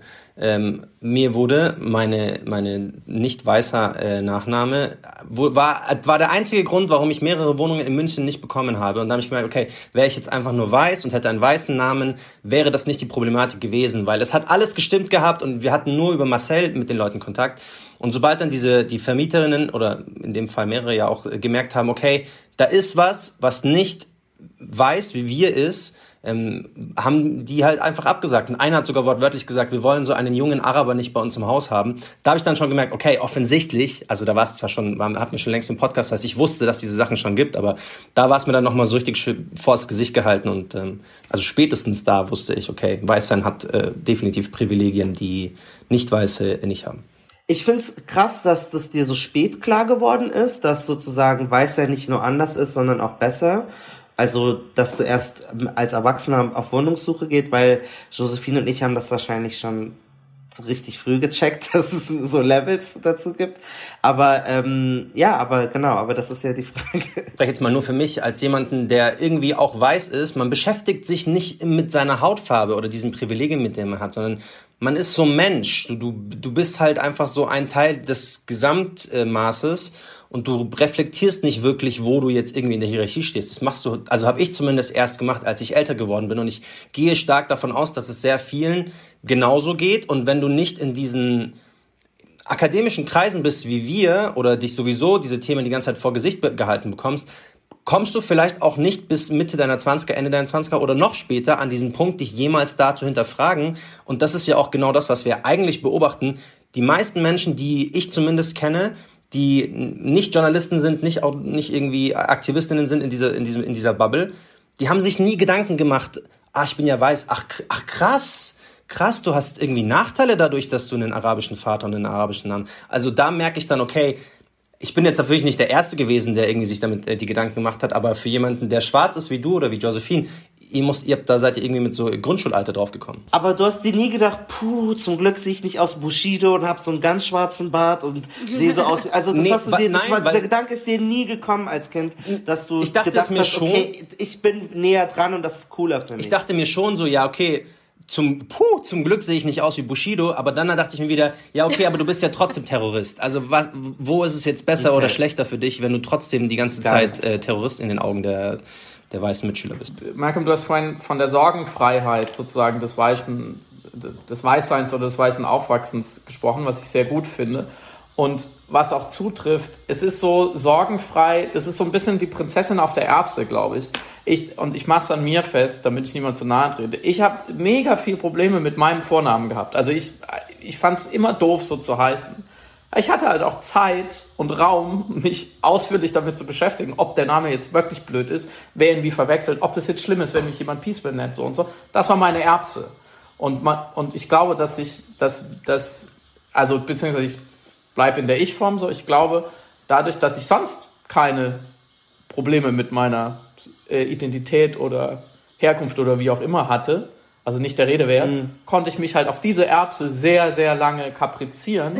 Natürlich auch um alles andere, was vielleicht andere Leute für Probleme haben, so verträgt man damit schön und denkt halt immer, ja, ich bin ganz schön geschlagen mit meinem Vornamen. Das ist interessant. So. Ja. Ich finde das auch sehr interessant, was du sagst. Ich äh, wollte nur auch noch sagen, äh, weil du jetzt nochmal so nachgehakt hast, Malcolm, ähm, wir antworten ja jetzt gerade spontan und wenn man länger drüber nachdenkt, fallen einem sicher noch ähm, verschiedene Sachen ein. Ja, ich ja, glaube, voll. die ähm, das ist halt so ein, so ein Prozess, wo man an Dinge stoßen wird, weil zum Beispiel Alice hat mich auch mal darauf hingewiesen, wo ich so, ich habe dann immer gesagt, ich bin also man lebt ja, wird ja in diesem Glauben groß, dass einen das nie berührt hat und dass man gar nicht über Hautfarben so nachgedacht hat im Kindergarten zum Beispiel. Und Alice dann irgendwann doch schon so zu mir gesagt hat und das, äh, also ich bin mega dankbar dafür, so, äh, aber ihr habt doch bestimmt irgendwann irgendwer im Kindergarten noch äh, N-Wort-Kuss gesagt oder so, also oder in dem und dem äh, Astrid Lindgren Buch kommen noch die und die Begriffe vor, die hast du doch vorgelesen bekommen wahrscheinlich, weil die Eltern das damals noch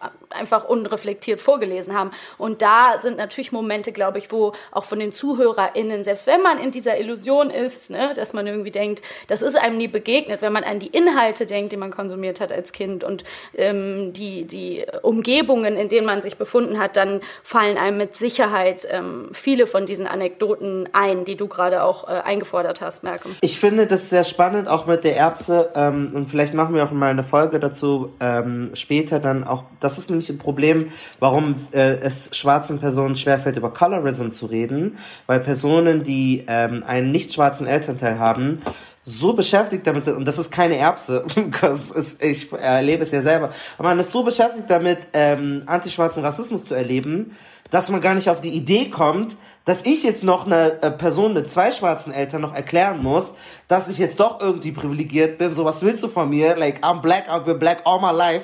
Und jetzt willst du auch noch von mir, dass ich dir auch noch sage, dass ich auch noch Colorist gewesen bin. Und das, deswegen kann ich das verstehen mit der Erbse so ein bisschen. Es ist keine Erbse, aber man hat so, man beschäftigt sich so sehr damit, dass man dann auch noch merkt, oh shit, ich muss jetzt mich noch darum kümmern. Das ist so wieder, da fällt wieder diese, diese Intersektionalität auch mit rein. Das ist auch ganz oft bei sehr vielen feministischen weiblichen weißen Personen, die so sehr mit diesem Sexismuskampf auch zu kämpfen haben, dass sie sich denken, was willst du von mir? Ich werde voll sexistisch diskriminiert und jetzt sagst du mir auch noch, ich bin Rassistin. Äh, was willst du eigentlich so? Deswegen äh, kann ich das schon nachvollziehen. Ähm, genau, die dritte Frage. Wann hast du mal dein Weißsein positiv für, für dich genutzt oder aktiv Gebrauch davon gemacht? Ich bin ja in Nigeria eine weiße Person, weil äh, die Personen, die, die sehen keinen Unterschied. Also wenn wir jetzt zu fünf dort rumlaufen, würden die auch uns glauben, dass wir Geschwister sind. Ähm, und manchmal habe ich das schon gemacht, dass ich wusste, so ich komme in so jedes Dings rein und keiner checkt, ob ich jetzt. Also es gibt viele so gated Areas und meistens kontrollieren die eigentlich immer die Leute ob die denn, was die da bei sich haben und so. Aber ich wusste, auch wenn ich da gar nicht rein darf, ich habe schon das Gefühl, so die machen das nicht bei mir, weil ich bin weiß, ich habe Geld, ich werde eh nichts, keine Waffen haben oder klauen oder so. Und habe das teilweise auch bewusst gemacht, weil ich wusste, ich kann und mir war langweilig und ich wollte einfach mal da in dieses Hotel rein und da bisschen Dings. Und das habe ich schon tatsächlich gemacht. Und ich weiß auch zum Beispiel, das ist gar nicht so sehr weiß, aber westlich. Wenn ich in Palästina unterwegs bin, habe ich einen äh, nigerianischen Namen und einen deutschen Pass. Und die Personen äh, nehmen mich nicht als arabisch wahr, obwohl ich arabische Wurzeln habe. Und das habe ich damit bewusst kokettiert. Ich habe einen African American Akzent. Keiner geht davon aus, dass ich so, also es war nicht mein Schwarzsein, sondern meine Proximität zum Westlichsein, zum Weißsein, weil ich bin ja eher Ami und dadurch kein komischer arabischer Muslim für die. Und das habe ich auch ganz bewusst genutzt. Meine Cousins konnten sich gar nicht gut in Tel Aviv und den ganzen jüdischen Gebieten bewegen. Und ich war halt der Amerikaner, der, äh, der westliche Typ und äh, hab, bin da, hab nie darüber gesprochen und habe immer nur auch so diesen Akzent Akzent gewählt. Genau, also ähm, ich habe tatsächlich von meiner Nähe zum Weißsein Gebrauch gemacht. Ja, beim Thema Reisen ähm, unendlich oft. Also ähm, als ich glaube, also ich mit noch mit einem deutschen Pass in der Hand, ähm, ist es natürlich an ganz vielen Stellen, da kann ich gar nicht gar nicht nachvollziehen, weil du gerade auch Palästina gesagt hast. Ich war mit, ähm, mit 16 mit meiner Familie ähm, auch in der Gegend und wenn ich jetzt darüber nachdenke, natürlich sind da reihenweise sozusagen die Türen nur so aufgeflogen, wo sozusagen ich dann auch immer gerne ähm, durchgegangen bin und das ausgenutzt habe, das, das Privileg. Ähm, ja, und auch, also ich war viel auch in Asien, ähm, wo man, ja, wo man auch einfach natürlich ähm, anders behandelt wird, wenn man, wenn man, also ich glaube, jetzt muss ich sehr, sehr vorsichtig sein. Ich habe ein paar Mal ähm, Situationen erlebt, wo ich das Gefühl hatte, ähm, dass ähm, wirklich BPOC nicht richtig gut behandelt werden ähm, in Südostasien ähm, und ich als Weißer vergleichsweise besser. So und ähm, ja, da war, da kann man, kann ich sagen, da war ganz klar so besser, schlechter und ich bin durch das bessere Tor gegangen. Ich war in Stockholm mit einer Gruppe von, von meinen Freunden, die eigentlich fast alle ausnahmslos Afghanen sind, ähm, auch eher dunklerer, ähm, also weit dunkler aussehen als ich. Ähm, und wir wurden äh, in der U-Bahn festgenommen.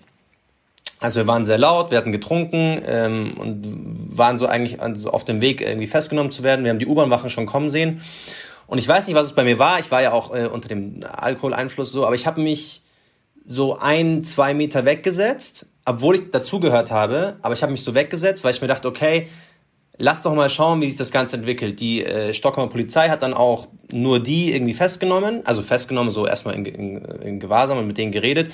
Ähm, und die hatten aber automatisch schon das, haben gemerkt, okay, der ist heller, und irgendwie können wir jetzt mit dem, der ist jetzt so der Verhandlungsführer geworden. Das heißt, obwohl ich genauso laut war wie die, obwohl ich genauso viel Ärger gemacht habe wie die, weil ich mich einen Meter weiter weggesetzt habe und weil ich halt nicht den, den äußeren Typ hatte wie die, bin ich vom, vom, vom Verbrecher sozusagen zu auf einmal demjenigen gewesen, der die dann so rechtlich vertreten hat. Also dann habe ich mit den Polizisten angefangen zu, zu argumentieren und nee, schau mal, wir sind gleich weg und alles gut. Aber da habe ich sofort gemerkt, okay, das ist so eine Möglichkeit, die ich auf jeden Fall habe, die zumindest diese Freunde gar nicht gehabt hätten. Also wenn sich einer von denen mit zu mir gesetzt hätte, wäre egal gewesen. Also es hat jetzt nicht irgendwie die, die Distanz von uns gewesen. So. Aber ich habe sofort gemerkt, okay, mein Äußeres kann ich als, als, als Trick irgendwie ähm, nehmen, äh, um dann eben, äh, ja, eben nicht, das, nicht Opfer von Racial Profiling oder sowas zu werden.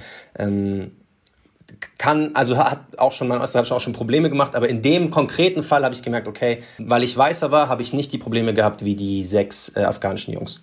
Ja, und ich habe auch so eine Geschichte, die passt ein bisschen äh, zu deiner Geschichte, Marcel, weil ähm, es da auch darum geht, dass ich einfach gemerkt habe, okay, da habe ich durch mein Aussehen, durch mein Weißsein offenbar einen Vorteil. Also ich habe ja vorhin schon äh, erzählt, dass also ich habe Alice halt als meine wirklich allerbeste Freundin im Leben so mit neuneinhalb kennengelernt, also vor der fünften Klasse. Das heißt, ab da sind wir so zusammen durchs Leben gegangen und waren so eng, dass ich wahrscheinlich nicht mehr aktiv gedacht habe, oh, ich bin einfach geil, weil ich weiß bin, so. Ähm, aber ich habe, ähm, und das kann man witzigerweise auch in Alice Buch nachlesen, weil wir waren ja zusammen so die ganze Zeit. Wir haben das ja zusammen erlebt, irgendwie diese Dinge. Ich war ja oft Zeugin oder hatte mit diesen Geschichten, die sie da beschreibt, ja auch äh, indirekt zu tun. Und wir waren halt in der gleichen Schauspielagentur als Kinder, als wir uns kennenlernten. Und ähm, da beschreibt sie ja auch im Buch, dass sie irgendwann und ihre Schwester aus dieser Schauspielagentur rausgeflogen sind, weil sie auch zusammen mal mit mir beim Casting war, wo es ganz normal darum ging, eine Klasse von Kindern zu besetzen und wir waren vielleicht so elf oder so und einfach ähm, wirklich sie dann von vornherein gar nicht, entweder gar nicht zum Casting eingeladen wurde oder nicht weiterkam und ich weitergekommen bin, obwohl das zur Rollenbeschreibung einfach nur Kind war so. Und ähm, da habe ich dann ganz klar gemerkt, okay, ähm, ich bin ja jetzt nicht aus der Agentur geflogen und Alice und ihre Schwester sind aus der Agentur geflogen, weil es irgendwie hieß, es gibt keine Rollen für die, wo ich einfach ganz klar gemerkt habe, da habe ich einen Vorteil und ähm, davon profitiere ich ähm, indirekt. Und ich hätte ja auch äh, schon damals sagen können, was für eine scheiß Agentur. Aber ich war halt so klein und habe es natürlich nicht weiter reflektiert. Aber das war auf jeden Fall eigentlich der Moment, wo ich auch zur ersten Frage äh, schon das hätte nennen können. Positiv genutzt. Ich befürchte, als weißer Mensch passiert eh viel Positives oder Neutrales. Schlechtes, glaube ich, kaum. Deswegen positiv genutzt muss man gar, gar nicht so sehr, was schrecklich ist, weil man eh Privilegien ähm, hat durch seine Hautfarbe. Deswegen muss es gar nicht viel positiver sein. Und aktiv genutzt, glaube ich, habe ich noch nie etwas, obwohl ich natürlich auch in einem Leben stecke, was ziemlich automatisch läuft sozusagen, mit wenig Sanktionen, auf, wenn man es auf die Hautfarbe bezieht. Und deswegen weiß, also ich würde meine Hand nicht dafür ins Feuer legen, dass ich Dinge getan habe, ähm, bei denen andere sagen würden, nee, das war aktiv dein Weißsein benutzt. Spannend. Also richtig bewusst sein Weißsein benutzt, so wie Amy Cooper hat jetzt keiner oder das müsste, müsste mal ein Gärungsprozess, vielleicht kommt das noch. Ähm, ich habe es tatsächlich wirklich ganz aktiv genutzt. Ich habe da nicht passiv von profitiert, sondern ich habe ganz bewusst äh, damit gespielt und das äh, auch für mich verwendet. Ähm, die nächste Frage.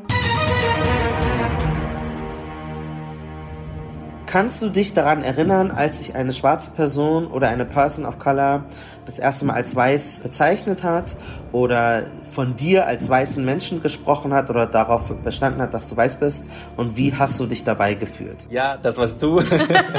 und ich erinnere mich, wir haben dann, wir haben noch drüber geredet und dann hast du mir erklärt, dass Weißsein halt äh, in Relation immer steht und ich im Vergleich zu dir weiß bin und seitdem bin ich die weiße Hälfte der kanakischen Welle. Ich tue mir nicht schwer, das zu sagen, aber ich habe einmal so diesen, diesen Check-up gebraucht und ja, es gab in, so im erweiterten Bekanntenkreis, so in der Zeit rund, also kurz vorm Abi, gab es ähm, einen, wie würde man sagen, jungen Mann, POC, der auch das offensiv thematisiert hat, der auch ähm, Rassismus thematisiert hat, der sich auch so offensiv als mit dem N-Wort bezeichnet hat ähm, und der schon zu uns auch gesagt hat, ihr seid weiß, ihr könnt das alles nicht verstehen. Ähm, und ich würde sagen, ich oder wir, wir haben es damals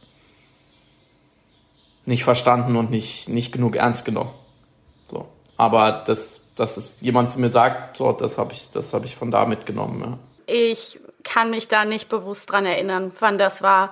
Deswegen, also ich kann da keine Anekdote erzählen. Ich weiß, das steht auch so schön in Alice Buch, dass wir alle, ähm, bei uns spielte da so eine ganz ähm, besondere Teenie-Zeit irgendwie eine Rolle, dass wir alle Save the Last Dance geguckt haben und das war so unser iconic Movie und wir wollten das einfach alle wir wollten alle diesen Freund haben und diese Geschichte erleben. Also wir, wir weißen Mädels, aber auch so war das irgendwie eher so eine Art von so, ähm, so eine Art von Fetischisierung von Black Culture, die wir, wenn man darauf zurückguckt, so betrieben haben. Das beschreibt Alice alles super in dem Buch, lest einfach dieses Kapitel. Aber da war natürlich irgendwie klar, so, das ist diese, das ist ja auch in dem, in dem Film, dieser Konflikt, ist ja eigentlich auch ein Class-Konflikt, der da beschrieben wird, aber ähm, da hat man sich irgendwie mit diesem Thema beschäftigt und natürlich ganz klar gesehen, so ja, ich, ich wäre in dem Film natürlich die Weiße. Ähm, und das wird ja positiv erzählt, also war das dann auch keine in dem Sinne negative Erfahrung. Ich kann dann jetzt wirklich eher so aus den letzten Jahren sprechen, dass ähm, man natürlich durch verschiedene Prozesse geht, wenn man das erste Mal zu dieser, was wir vorhin angesprochen haben, ähm, dieses Gefühl erlebt, dass man irgendwie nicht mehr als Individuum sich äh, sehen kann in diesem, diesen ähm, ähm, Konflikten, in diesen Diskursen, ist es vielleicht erstmal irritierend für manche Leute, die jetzt zuhören. Es gibt vielleicht irgendwas, was sich wehrt oder irgendwas, was sich aufbäumt, das nicht möchte, sozusagen. Aber ähm, letztendlich vergleiche ich das dann doch ganz gerne mit so einem ähm, Sexismusdiskurs zum Beispiel, weil da ist es ja auch so, ähm, dass ja jetzt wenn ich meinem Freund erzähle, äh, was für schlimme Dinge Frauen passieren, ähm, dann geht er ja auch nicht in ein Zimmer und, und weint die ganze Zeit, ach, ich bin ein Mann und ich bin einer von denen und ich will aber kein, nicht als Mann bezeichnet werden, weil ich will keiner von dieser Gruppe sein, die so unterdrückt und diese schlimmen Dinge tut. Ähm, und so ähnlich ist es dann ja auch, äh, das macht eigentlich sehr frei, wenn man das loslässt und einfach akzeptiert, du kannst Teil des Problems sein und musst davon aber nicht äh, permanent, äh, individuell äh, in dieser Verletztheit verharren. So, das ändert nichts. Geh einfach aus dieser Emotionalität irgendwie wieder einen Schritt zurück und dann wird sich das alles gleich viel besser anfühlen. Okay, aber es hat euch beide nie verletzt, dass euch jemand mal weiß genannt hat oder gestört oder übel aufgestoßen oder sowas? Oder gesagt, hey, das ist unfair, dass ihr jetzt sagt, dass du als Weißer. Ich muss ganz ehrlich sagen, ich kann mich da, ich kann mich da in keinen Moment erinnern, wo das so gewesen wäre. Vielleicht habe ich mich mal ausgeschlossen gefühlt irgendwann, mm, weil ich gedacht habe, jetzt kann ich nicht mitreden oder jetzt jetzt geht's äh, nicht um meine ähm, Legacy, um meine Geschichte, um meine, meine Perspektive. So, vielleicht habe ich mich mal ausgeschlossen gefühlt aber ich kann mich nicht daran erinnern. An euch zwei auch eine Frage, weil ich habe das ganz oft von, von Leuten gehört, die, die auch weiß sind, Freunde von mir, die dann gesagt haben, ja, aber wir sind doch alle gleich, ich kenne keine Farbe. Äh, habt ihr das Mindset auch mal gehabt? Mm, also ich kann das auf jeden Fall mit ganz schnell mit Ja beantworten. Ich hatte das auf jeden Fall erstmal als Kind als Ideal, weil ich einfach ganz lange davon ausgegangen bin, dass ich super antirassistisch groß geworden bin. Meine Mutter hat mir halt super viele Sachen erklärt und ich habe immer als Kind ganz viele Bücher auch bekommen, auch so als Teenie, die irgendwie entweder Antisemitismus zum Thema hatten oder eben auch ähm, antirassistische Themen oder Themen, wo es irgendwie um Rassismus in den USA ging, also Teenie-Bücher so.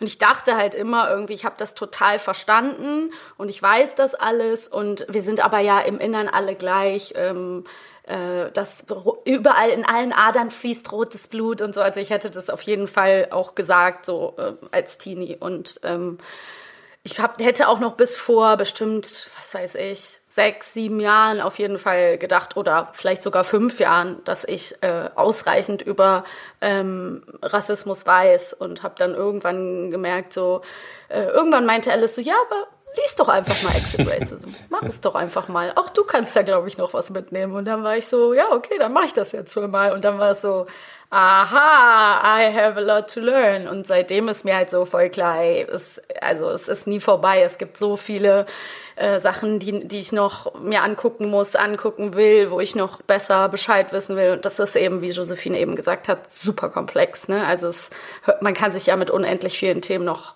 untergeordnet beschäftigen. Bei mir so ähnlich, mir ging es lange so ähnlich, das habe ich auch neulich äh, im Podcast schon erzählt. Ähm, das war auf eine gewisse Weise ein No-Brainer mit äh, als Kinder oder dann als Jugendliche sich auf die in Anführungszeichen richtige Seite zu schlagen und mit den Ausländern zusammen gegen gegen die Scheißrechten so und äh, klar also so die, wieder so ein bisschen diese Fußballromantik oder ab, auch abseits dessen so das waren unsere Jungs so natürlich die die, die Kurden und die Italiener und die Griechen, mit denen ich aufgewachsen bin. Wir sind ja, genau. ja, so, ne, das, wir waren, wir waren so eine Gang und die, und dann gab's natürlich auch so Orte, Weiterstaloch und so, und da waren, hatten halt die Jungs ziemlich kurze Haare und waren alle deutsch, so, und mhm. da gab's dann halt Clash. Und da dann zu sagen, so, ey, wir sind doch alle gleich und es geht doch nicht und so, das war natürlich auch einfach. Das haben wir schon gemacht und es war auch ganz klar und auch sehr, ähm, sehr bewusst so erzogen und sehr auch auf eine Art anti, antirassistisch in Anführungszeichen, würde ich heute sagen. Aber dann da natürlich auch stehen geblieben mit der bequemen Variante, ja, ich muss, wenn was passiert, muss ich das Wort ergreifen oder stelle ich mich auf die richtige Seite und damit bin ich Antirassist. So, ja, genau. Ja. Das, das war's. Und dann später mit mehr, sagen wir mal, Bildung oder mehr Einsicht, auch ein bisschen mehr Reisen und so, ist es dann schon nach und nach eingesickert, dass das nicht äh, die ganze Wahrheit ist. Friedemann, du hast ja auch ähm, äh, am Anfang den Twitter-Thread erwähnt und sagtest auf der einen Seite, ja, ich bin farbenblind, aber eigentlich hast du ja nicht immer farbenblind gehandelt, wenn ich jetzt deinem Twitter-Thread folge. Kannst du mal da ähm, paar Sachen erzählen, die du gemacht hast oder die du getan hast oder wie du gedacht hast, ähm, für die Leute, die den jetzt nicht gelesen haben und genau, was das für Momente gewesen sind? In dem Thread habe ich halt einfach so mal auch ein paar ehrlich gesagt relativ für mich schmerzfreie Sachen öffentlich gemacht, wo ich merke, so, okay, da käme ich dran, so, da sind mir vielleicht, oder da habe ich auch rassistisch gedacht oder gehandelt. Ähm, und der kam auch so ein bisschen, wovon wir vorhin gesprochen haben, aus dieser, aus dieser Energie oder die, der Dynamik, dass so, also Leute machen, machen ihr Profil, äh, machen ein schwarzes Bild auf Instagram, aber was machen sie dann? So, und ich dachte halt schon so, okay, das kann ja nur der Anfang sein. Und ich war dann auch einen Morgen, ja, so ein bisschen wütend oder so, weil von so vielen Stellen, die sich in jede Diskussion einschalten und immer auf der richtigen Seite sind, dieser Schritt aber nicht kam. Sozusagen, also so ein bisschen so, einfach mal mit einem Ich äh, Tweets zu bauen oder Texte zu schreiben und nicht zu sagen, die, die, die, so. Und dann dachte ich so, okay, wenn du da schon bist, so, dann musst du jetzt genau diesen Schritt machen ähm, und habe dann einfach genau deinen Hashtag benutzt, Malcolm, ähm, und habe dann, hab dann auf Twitter so ein paar Sachen geschrieben und also es ist, ich finde es immer so ein bisschen, ich, ich, ich glaube, wir müssen aufpassen, also wir Weißen müssen aufpassen, dass wir nicht an diesen paar Standardsituationen des rassistischen Lebens hängen bleiben, wie die Wohnungssuche oder die Wohnungsvergabe. Aber das ist jetzt ein Beispiel, was mir so, was so ganz nah lag und was viele Leute vielleicht mit sich in Beziehung setzen können, dass ich einmal, ich hatte einmal in meinem Leben, glaube ich, eine Wohnung, also ich habe die gemietet und bin dann schnell wieder ausgezogen und musste dann oder durfte dann äh, NachmieterInnen bestellen oder aussuchen und habe halt äh, ziemlich äh, zielgenau, ohne es zu reflektieren, mein jüngeres Ich ausgesucht aus einer ganzen, natürlich so, war eine coole Wohnung in Berlin und so damals, ganzen Latte an Bewerbung und ähm, und der war halt einfach acht Jahre jünger oder so und Journalist und, und weiß ich nicht, hieß er Michael, I don't know, will ihm nicht zu nahe treten, aber hätte gut sein können. Und ähm, so und unter dem Satz, so dem Eigennarrativ, mit dem habe ich am wenigsten Stress. Es ist eine Stresssituation, ich, irgendwie ist alles blöd, mir ist auch ehrlich gesagt völlig wurscht, wer in dieser Wohnung wohnt, so, ich hatte da keine emotionalen Bande, ich hatte mit dem Vermieter oder der Vermieterin keinen Deal, außer ich schlage jemand vor und ich wusste, so, ohne das explizit in meinem Kopf zu bewegen, glaube ich, aber ich wusste, okay, damit läuft die Sache so ganz glatt ab. Du hast es dir eingebildet. Und, ähm, du konntest es ja nicht wissen. Genau. genau. Ja, klar. Genau, ich konnte es nicht wissen, ähm, vermeintliches Wissen, genau.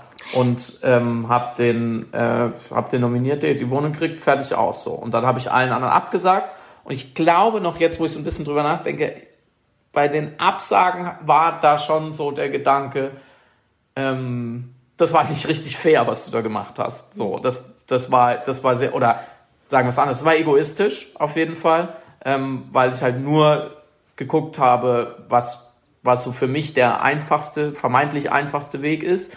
Und so, das ist jetzt ein paar Jahre her und ich habe immer wieder, immer wieder, immer wieder dran gedacht. Deswegen habe ich das auch in den Thread geschrieben, weil das so ein Beispiel ist, glaube ich, was jeder von uns hat, so ein paar relativ banale Situationen, ähm, die auch nicht wo es nicht krass emotional wird, wie bei körperlicher oder, oder, oder äh, auch verbaler Beschimpfung oder Aggression so, wo man, glaube ich, wo man auch dann vielleicht dann leichter verdrängt. Also das war so eine Situation, die man, die ich gut immer wieder in meinem Kopf so bewegen konnte und mit jedem Mal mehr ist mir immer mehr aufgefallen, was da eigentlich abgelaufen ist. So. Ich denke, wo es einem sehr einfach gemacht wird, ähm, als Ergänzung vielleicht auch für viele zum Relaten irgendwie beim Zuhören, ist, ähm, dass im ganzen deutschen Schulsystem, was du durchläufst, kannst du dich als äh, weiße deutsche Person immer ähm, von der Kolonialisierung freisprechen, weil es immer so getan wird. Also das war ich zum Beispiel, dass ich so dachte, ja, Deutschland hat eine ganz, war ja genau die Argumente, die immer kommen.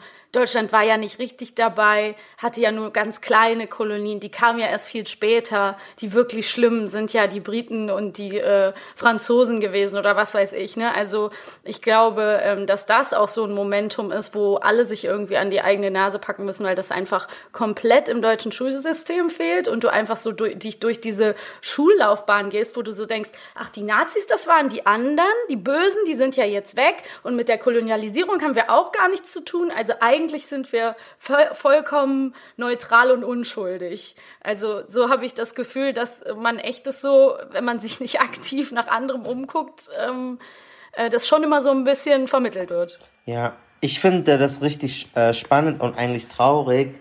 Also ähm, das mit Kolonialgeschichte gehe ich sowieso mit, aber dass dieses im Notfall gehe ich dann mit dem Deutschen, weil dann habe ich keine Probleme, ähm, weil ich sogar selber teilweise auch, wenn ich nicht weiß, und ich möchte, es soll so gut klappen oder so in der Schule, dann schreibe ich vom Deutschen ab, weil die, die Hausaufgaben wird das schon gut gemacht haben, obwohl die richtig kacke sind. Obwohl der richtig schlecht war so. Oder wo ich mich selber dabei erwischt habe, dass ich extra klug jetzt rede, weil der arisch aussieht. Und der Typ versteht mich gar nicht, weil ich so viele Fremdwörter benutze, aber ich ihm attestiere, er sei so intelligent. Und, ähm, und wenn ich das mache, okay, ich habe jetzt nicht so viele Ressourcen. Wenn es aber Polizisten machen, Anwälte, Richter, die dann sagen, ja, im Notfall wird, ich habe jetzt keine Zeit, meine Frau stresst mich gerade, ich muss mich um mein Baby kümmern, der Deutsche war es bestimmt nicht. Und das passiert bestimmt so oft, aber die Weißen wollen das nicht zugeben, dass sie das machen. Die, die sagen dir das nicht. Du spürst es trotzdem, dass der jetzt vielleicht keinen Bock hat und er will dich nicht äh, es rausfinden. Er sagt einfach, ja, im Notfall war es vielleicht der Schwarze, wenn nicht, Pech, ich will keinen Stress. Bei dir war es so, in einer kleineren Situation. Im Notfall ist er der bessere Nachmieter. Ehrlich hast du dich gar nicht damit beschäftigt. Du hast sie nicht genauer angeguckt. Du hast nicht geguckt, mit wem rede ich kurz vorher, sondern hast ihm einfach die Wohnung gegeben und der könnte ein Massenmörder sein, so. Und das ist, glaube ich, super krass, dass das halt auch, aus ähm, der Wohnung ja, aus, und dass das halt auch in viel größeren Ebenen passieren kann. Wer kommt ins Gefängnis? Klar. Wer kriegt die Chefredaktion? Manchmal hast du Stress und hast du keinen Bock, diese Arbeit zu machen. Und da kommen wir auch zur nächsten Frage, die ich euch stellen möchte. Wie benutzt ihr euer Weißsein in weißen Räumen, wenn ihr merkt, dass eure weißen Verwandten ähm, oder deutsch-weiß-deutschen Verwandten rassistische Dinge machen, rassistische Dinge tun? Wie versucht ihr in diesen Situationen zu agieren? Was gibt es für Situationen, wo ihr schon mal gewesen seid und was habt ihr gemacht? Wann habt ihr, vielleicht wann habt ihr es einfach sein gelassen und wann habt ihr euch auf diesen Kampf eingelassen? Ich glaube, wir sind, ohne jemand zu nahe treten zu wollen, wann es von jemand von meiner Familie hört, aber ich glaube, wir sind der klassische Fall, der Überkompensation durch Verdrängung der Schuld aus dem Zweiten Weltkrieg. Meine Großmutter hat immer sehr viele, in Anführungsstrichen, fremde Leute, äh, GaststudentInnen und so weiter äh, aufgenommen, zum Unmut ihrer leiblichen Kinder so sehr, die dann auch schon irgendwann gesagt haben, so, oh, Mutter, was willst du dir eigentlich beweisen?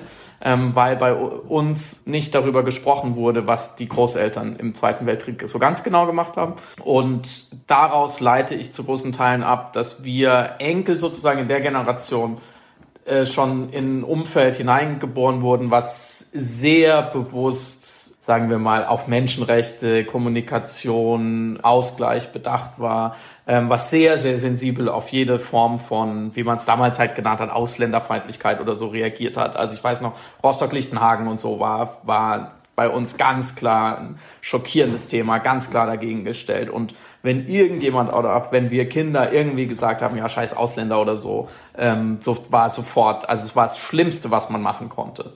Ähm, und das, wie gesagt, ich habe so ein bisschen hergeleitet, so ich glaube, da gibt es immer Gründe dafür, ähm, warum eine Familie so so reagiert oder strukturiert ist. Und deswegen habe ich tatsächlich dieses, was wir in den letzten Jahren auch so viel diskutieren, ja, der, der, der komische eingeheiratete Onkel nach dem fünften Bier an Weihnachten, das gab's tatsächlich suche ich immer noch nach so ganz kleinen Mikrosachen, die es bestimmt auch bei uns gab, aber die man wirklich im Vergleich jetzt zu den Texten, die ich da so lese, echt mit der, mit der Lupe suchen muss.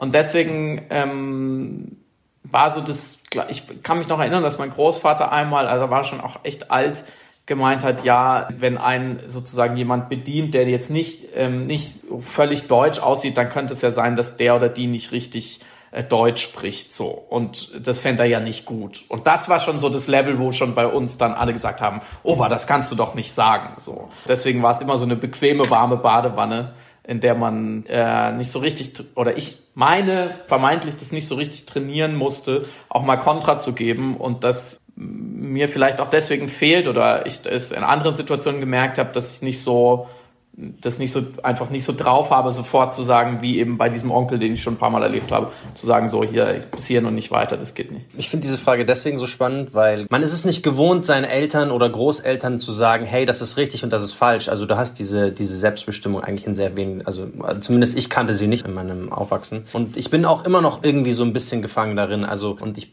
erwische mich immer wieder dabei, dass ich dann Dinge höre oder so flapsige Bemerkungen, wo ich mir dann denke, ja, ich will eigentlich was sagen, aber irgendwas in mir drin, weil wir halt in einer äh, so weil wir streng erzogen wurden, so sagt mir, es passt jetzt nicht ganz genau, dass ich meinem Vater sage, was er so zu tun und lassen hat, mir jetzt mal sehr salopp gesagt.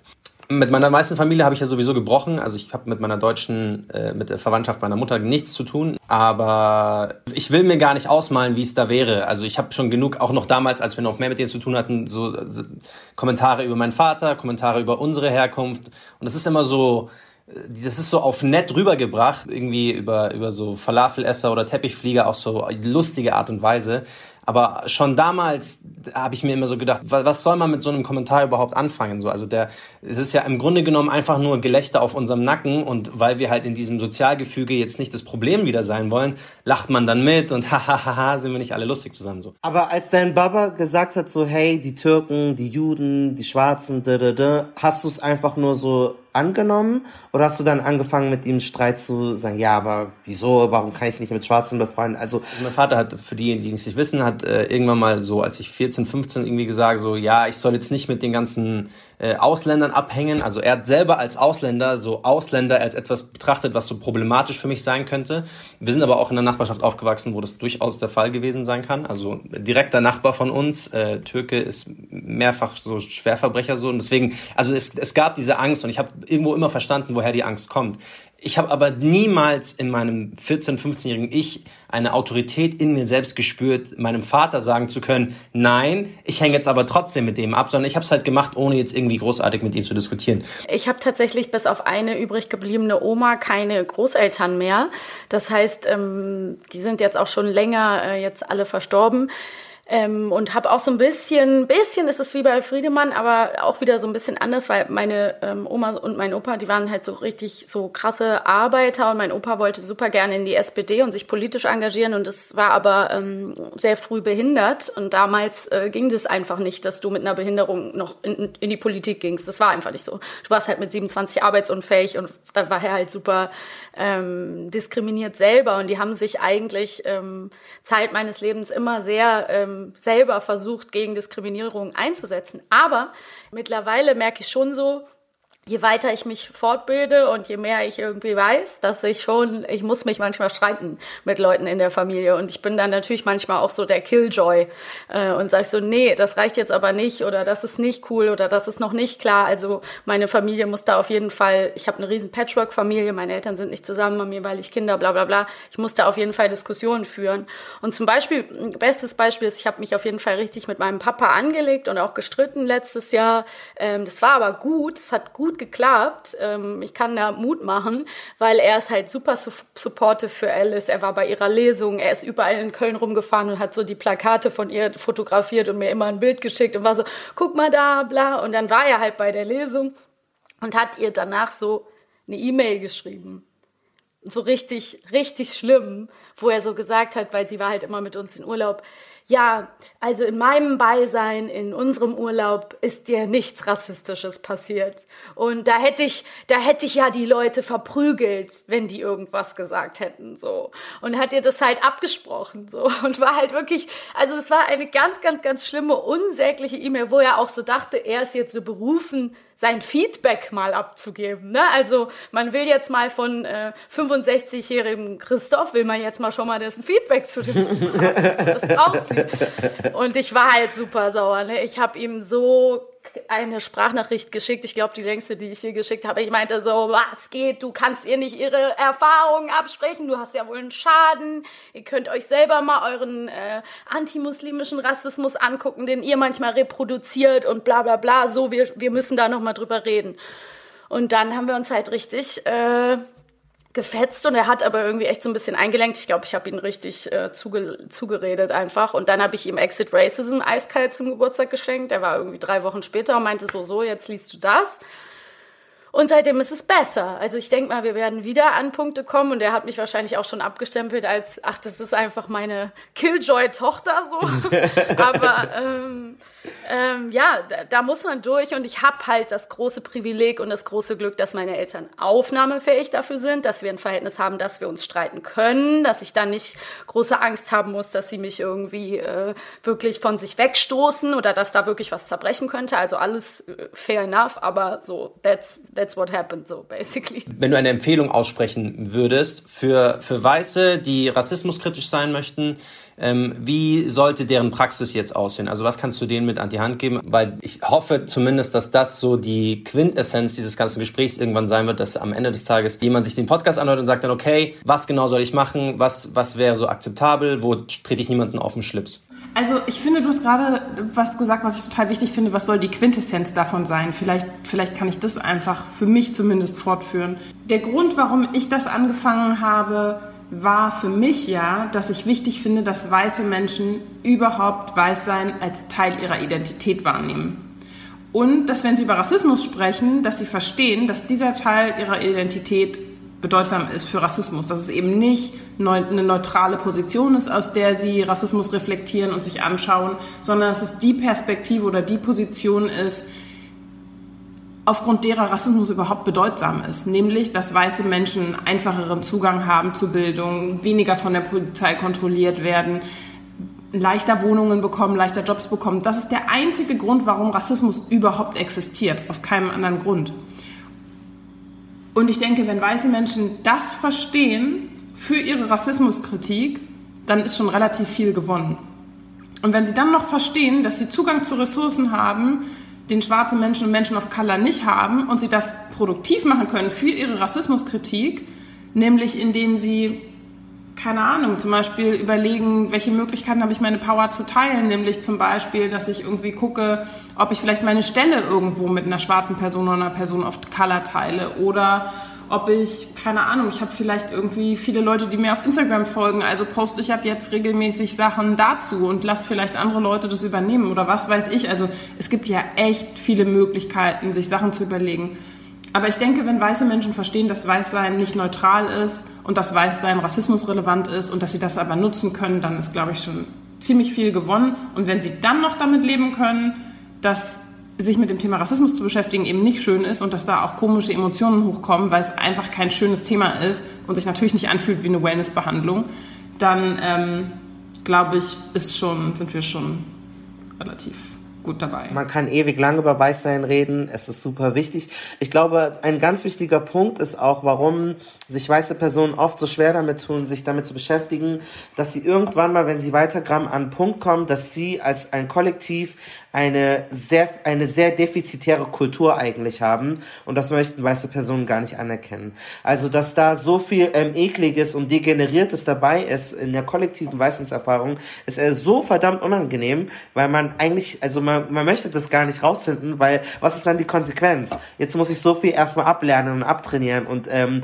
und man, man hat auch das Gefühl, man wähnt sich ja unterbewusst immer in dieser, ähm, auch wenn man es nicht will, in dieser moralischen Erhabenheit, weil wir ja, weil wir ja so viel geschafft haben und Frieden und so. Und wenn man dann herausfindet, dass die ganzen Werte auch mit Europapoli und so, für die man einsteht und die einem so wichtig sind, ähm, eigentlich auf sehr viel äh, menschlichen so ähm, Abscheulichkeiten basieren und dass diese, diese kollektives Weißsein äh, für viele Menschen, das ist eigentlich das ist eine Pandemie, ist eine Krankheit, die Leute ausgelöscht und getötet hat. Es ist sehr, sehr eklig. Und ich, ich beneide das gar nicht mal so sehr, weil, weil, weil das viel ist, weil ich bin schon von klein auf damit konfrontiert, dass meine Identität sehr kritisch beleuchtet wird und Schwarzsein mit sehr vielen negativen Zuschreibungen einhergeht. Und wenn Weiße jetzt erstmal diese ganze Wucht davon erfahren, wie verdammt scheiße weiße Menschen eigentlich als Kollektiv äh, für diese Welt gewesen sind, ist es verdammt unangenehm, weil weiße Personen haben dieses System installiert und weiße Personen können es deinstallieren.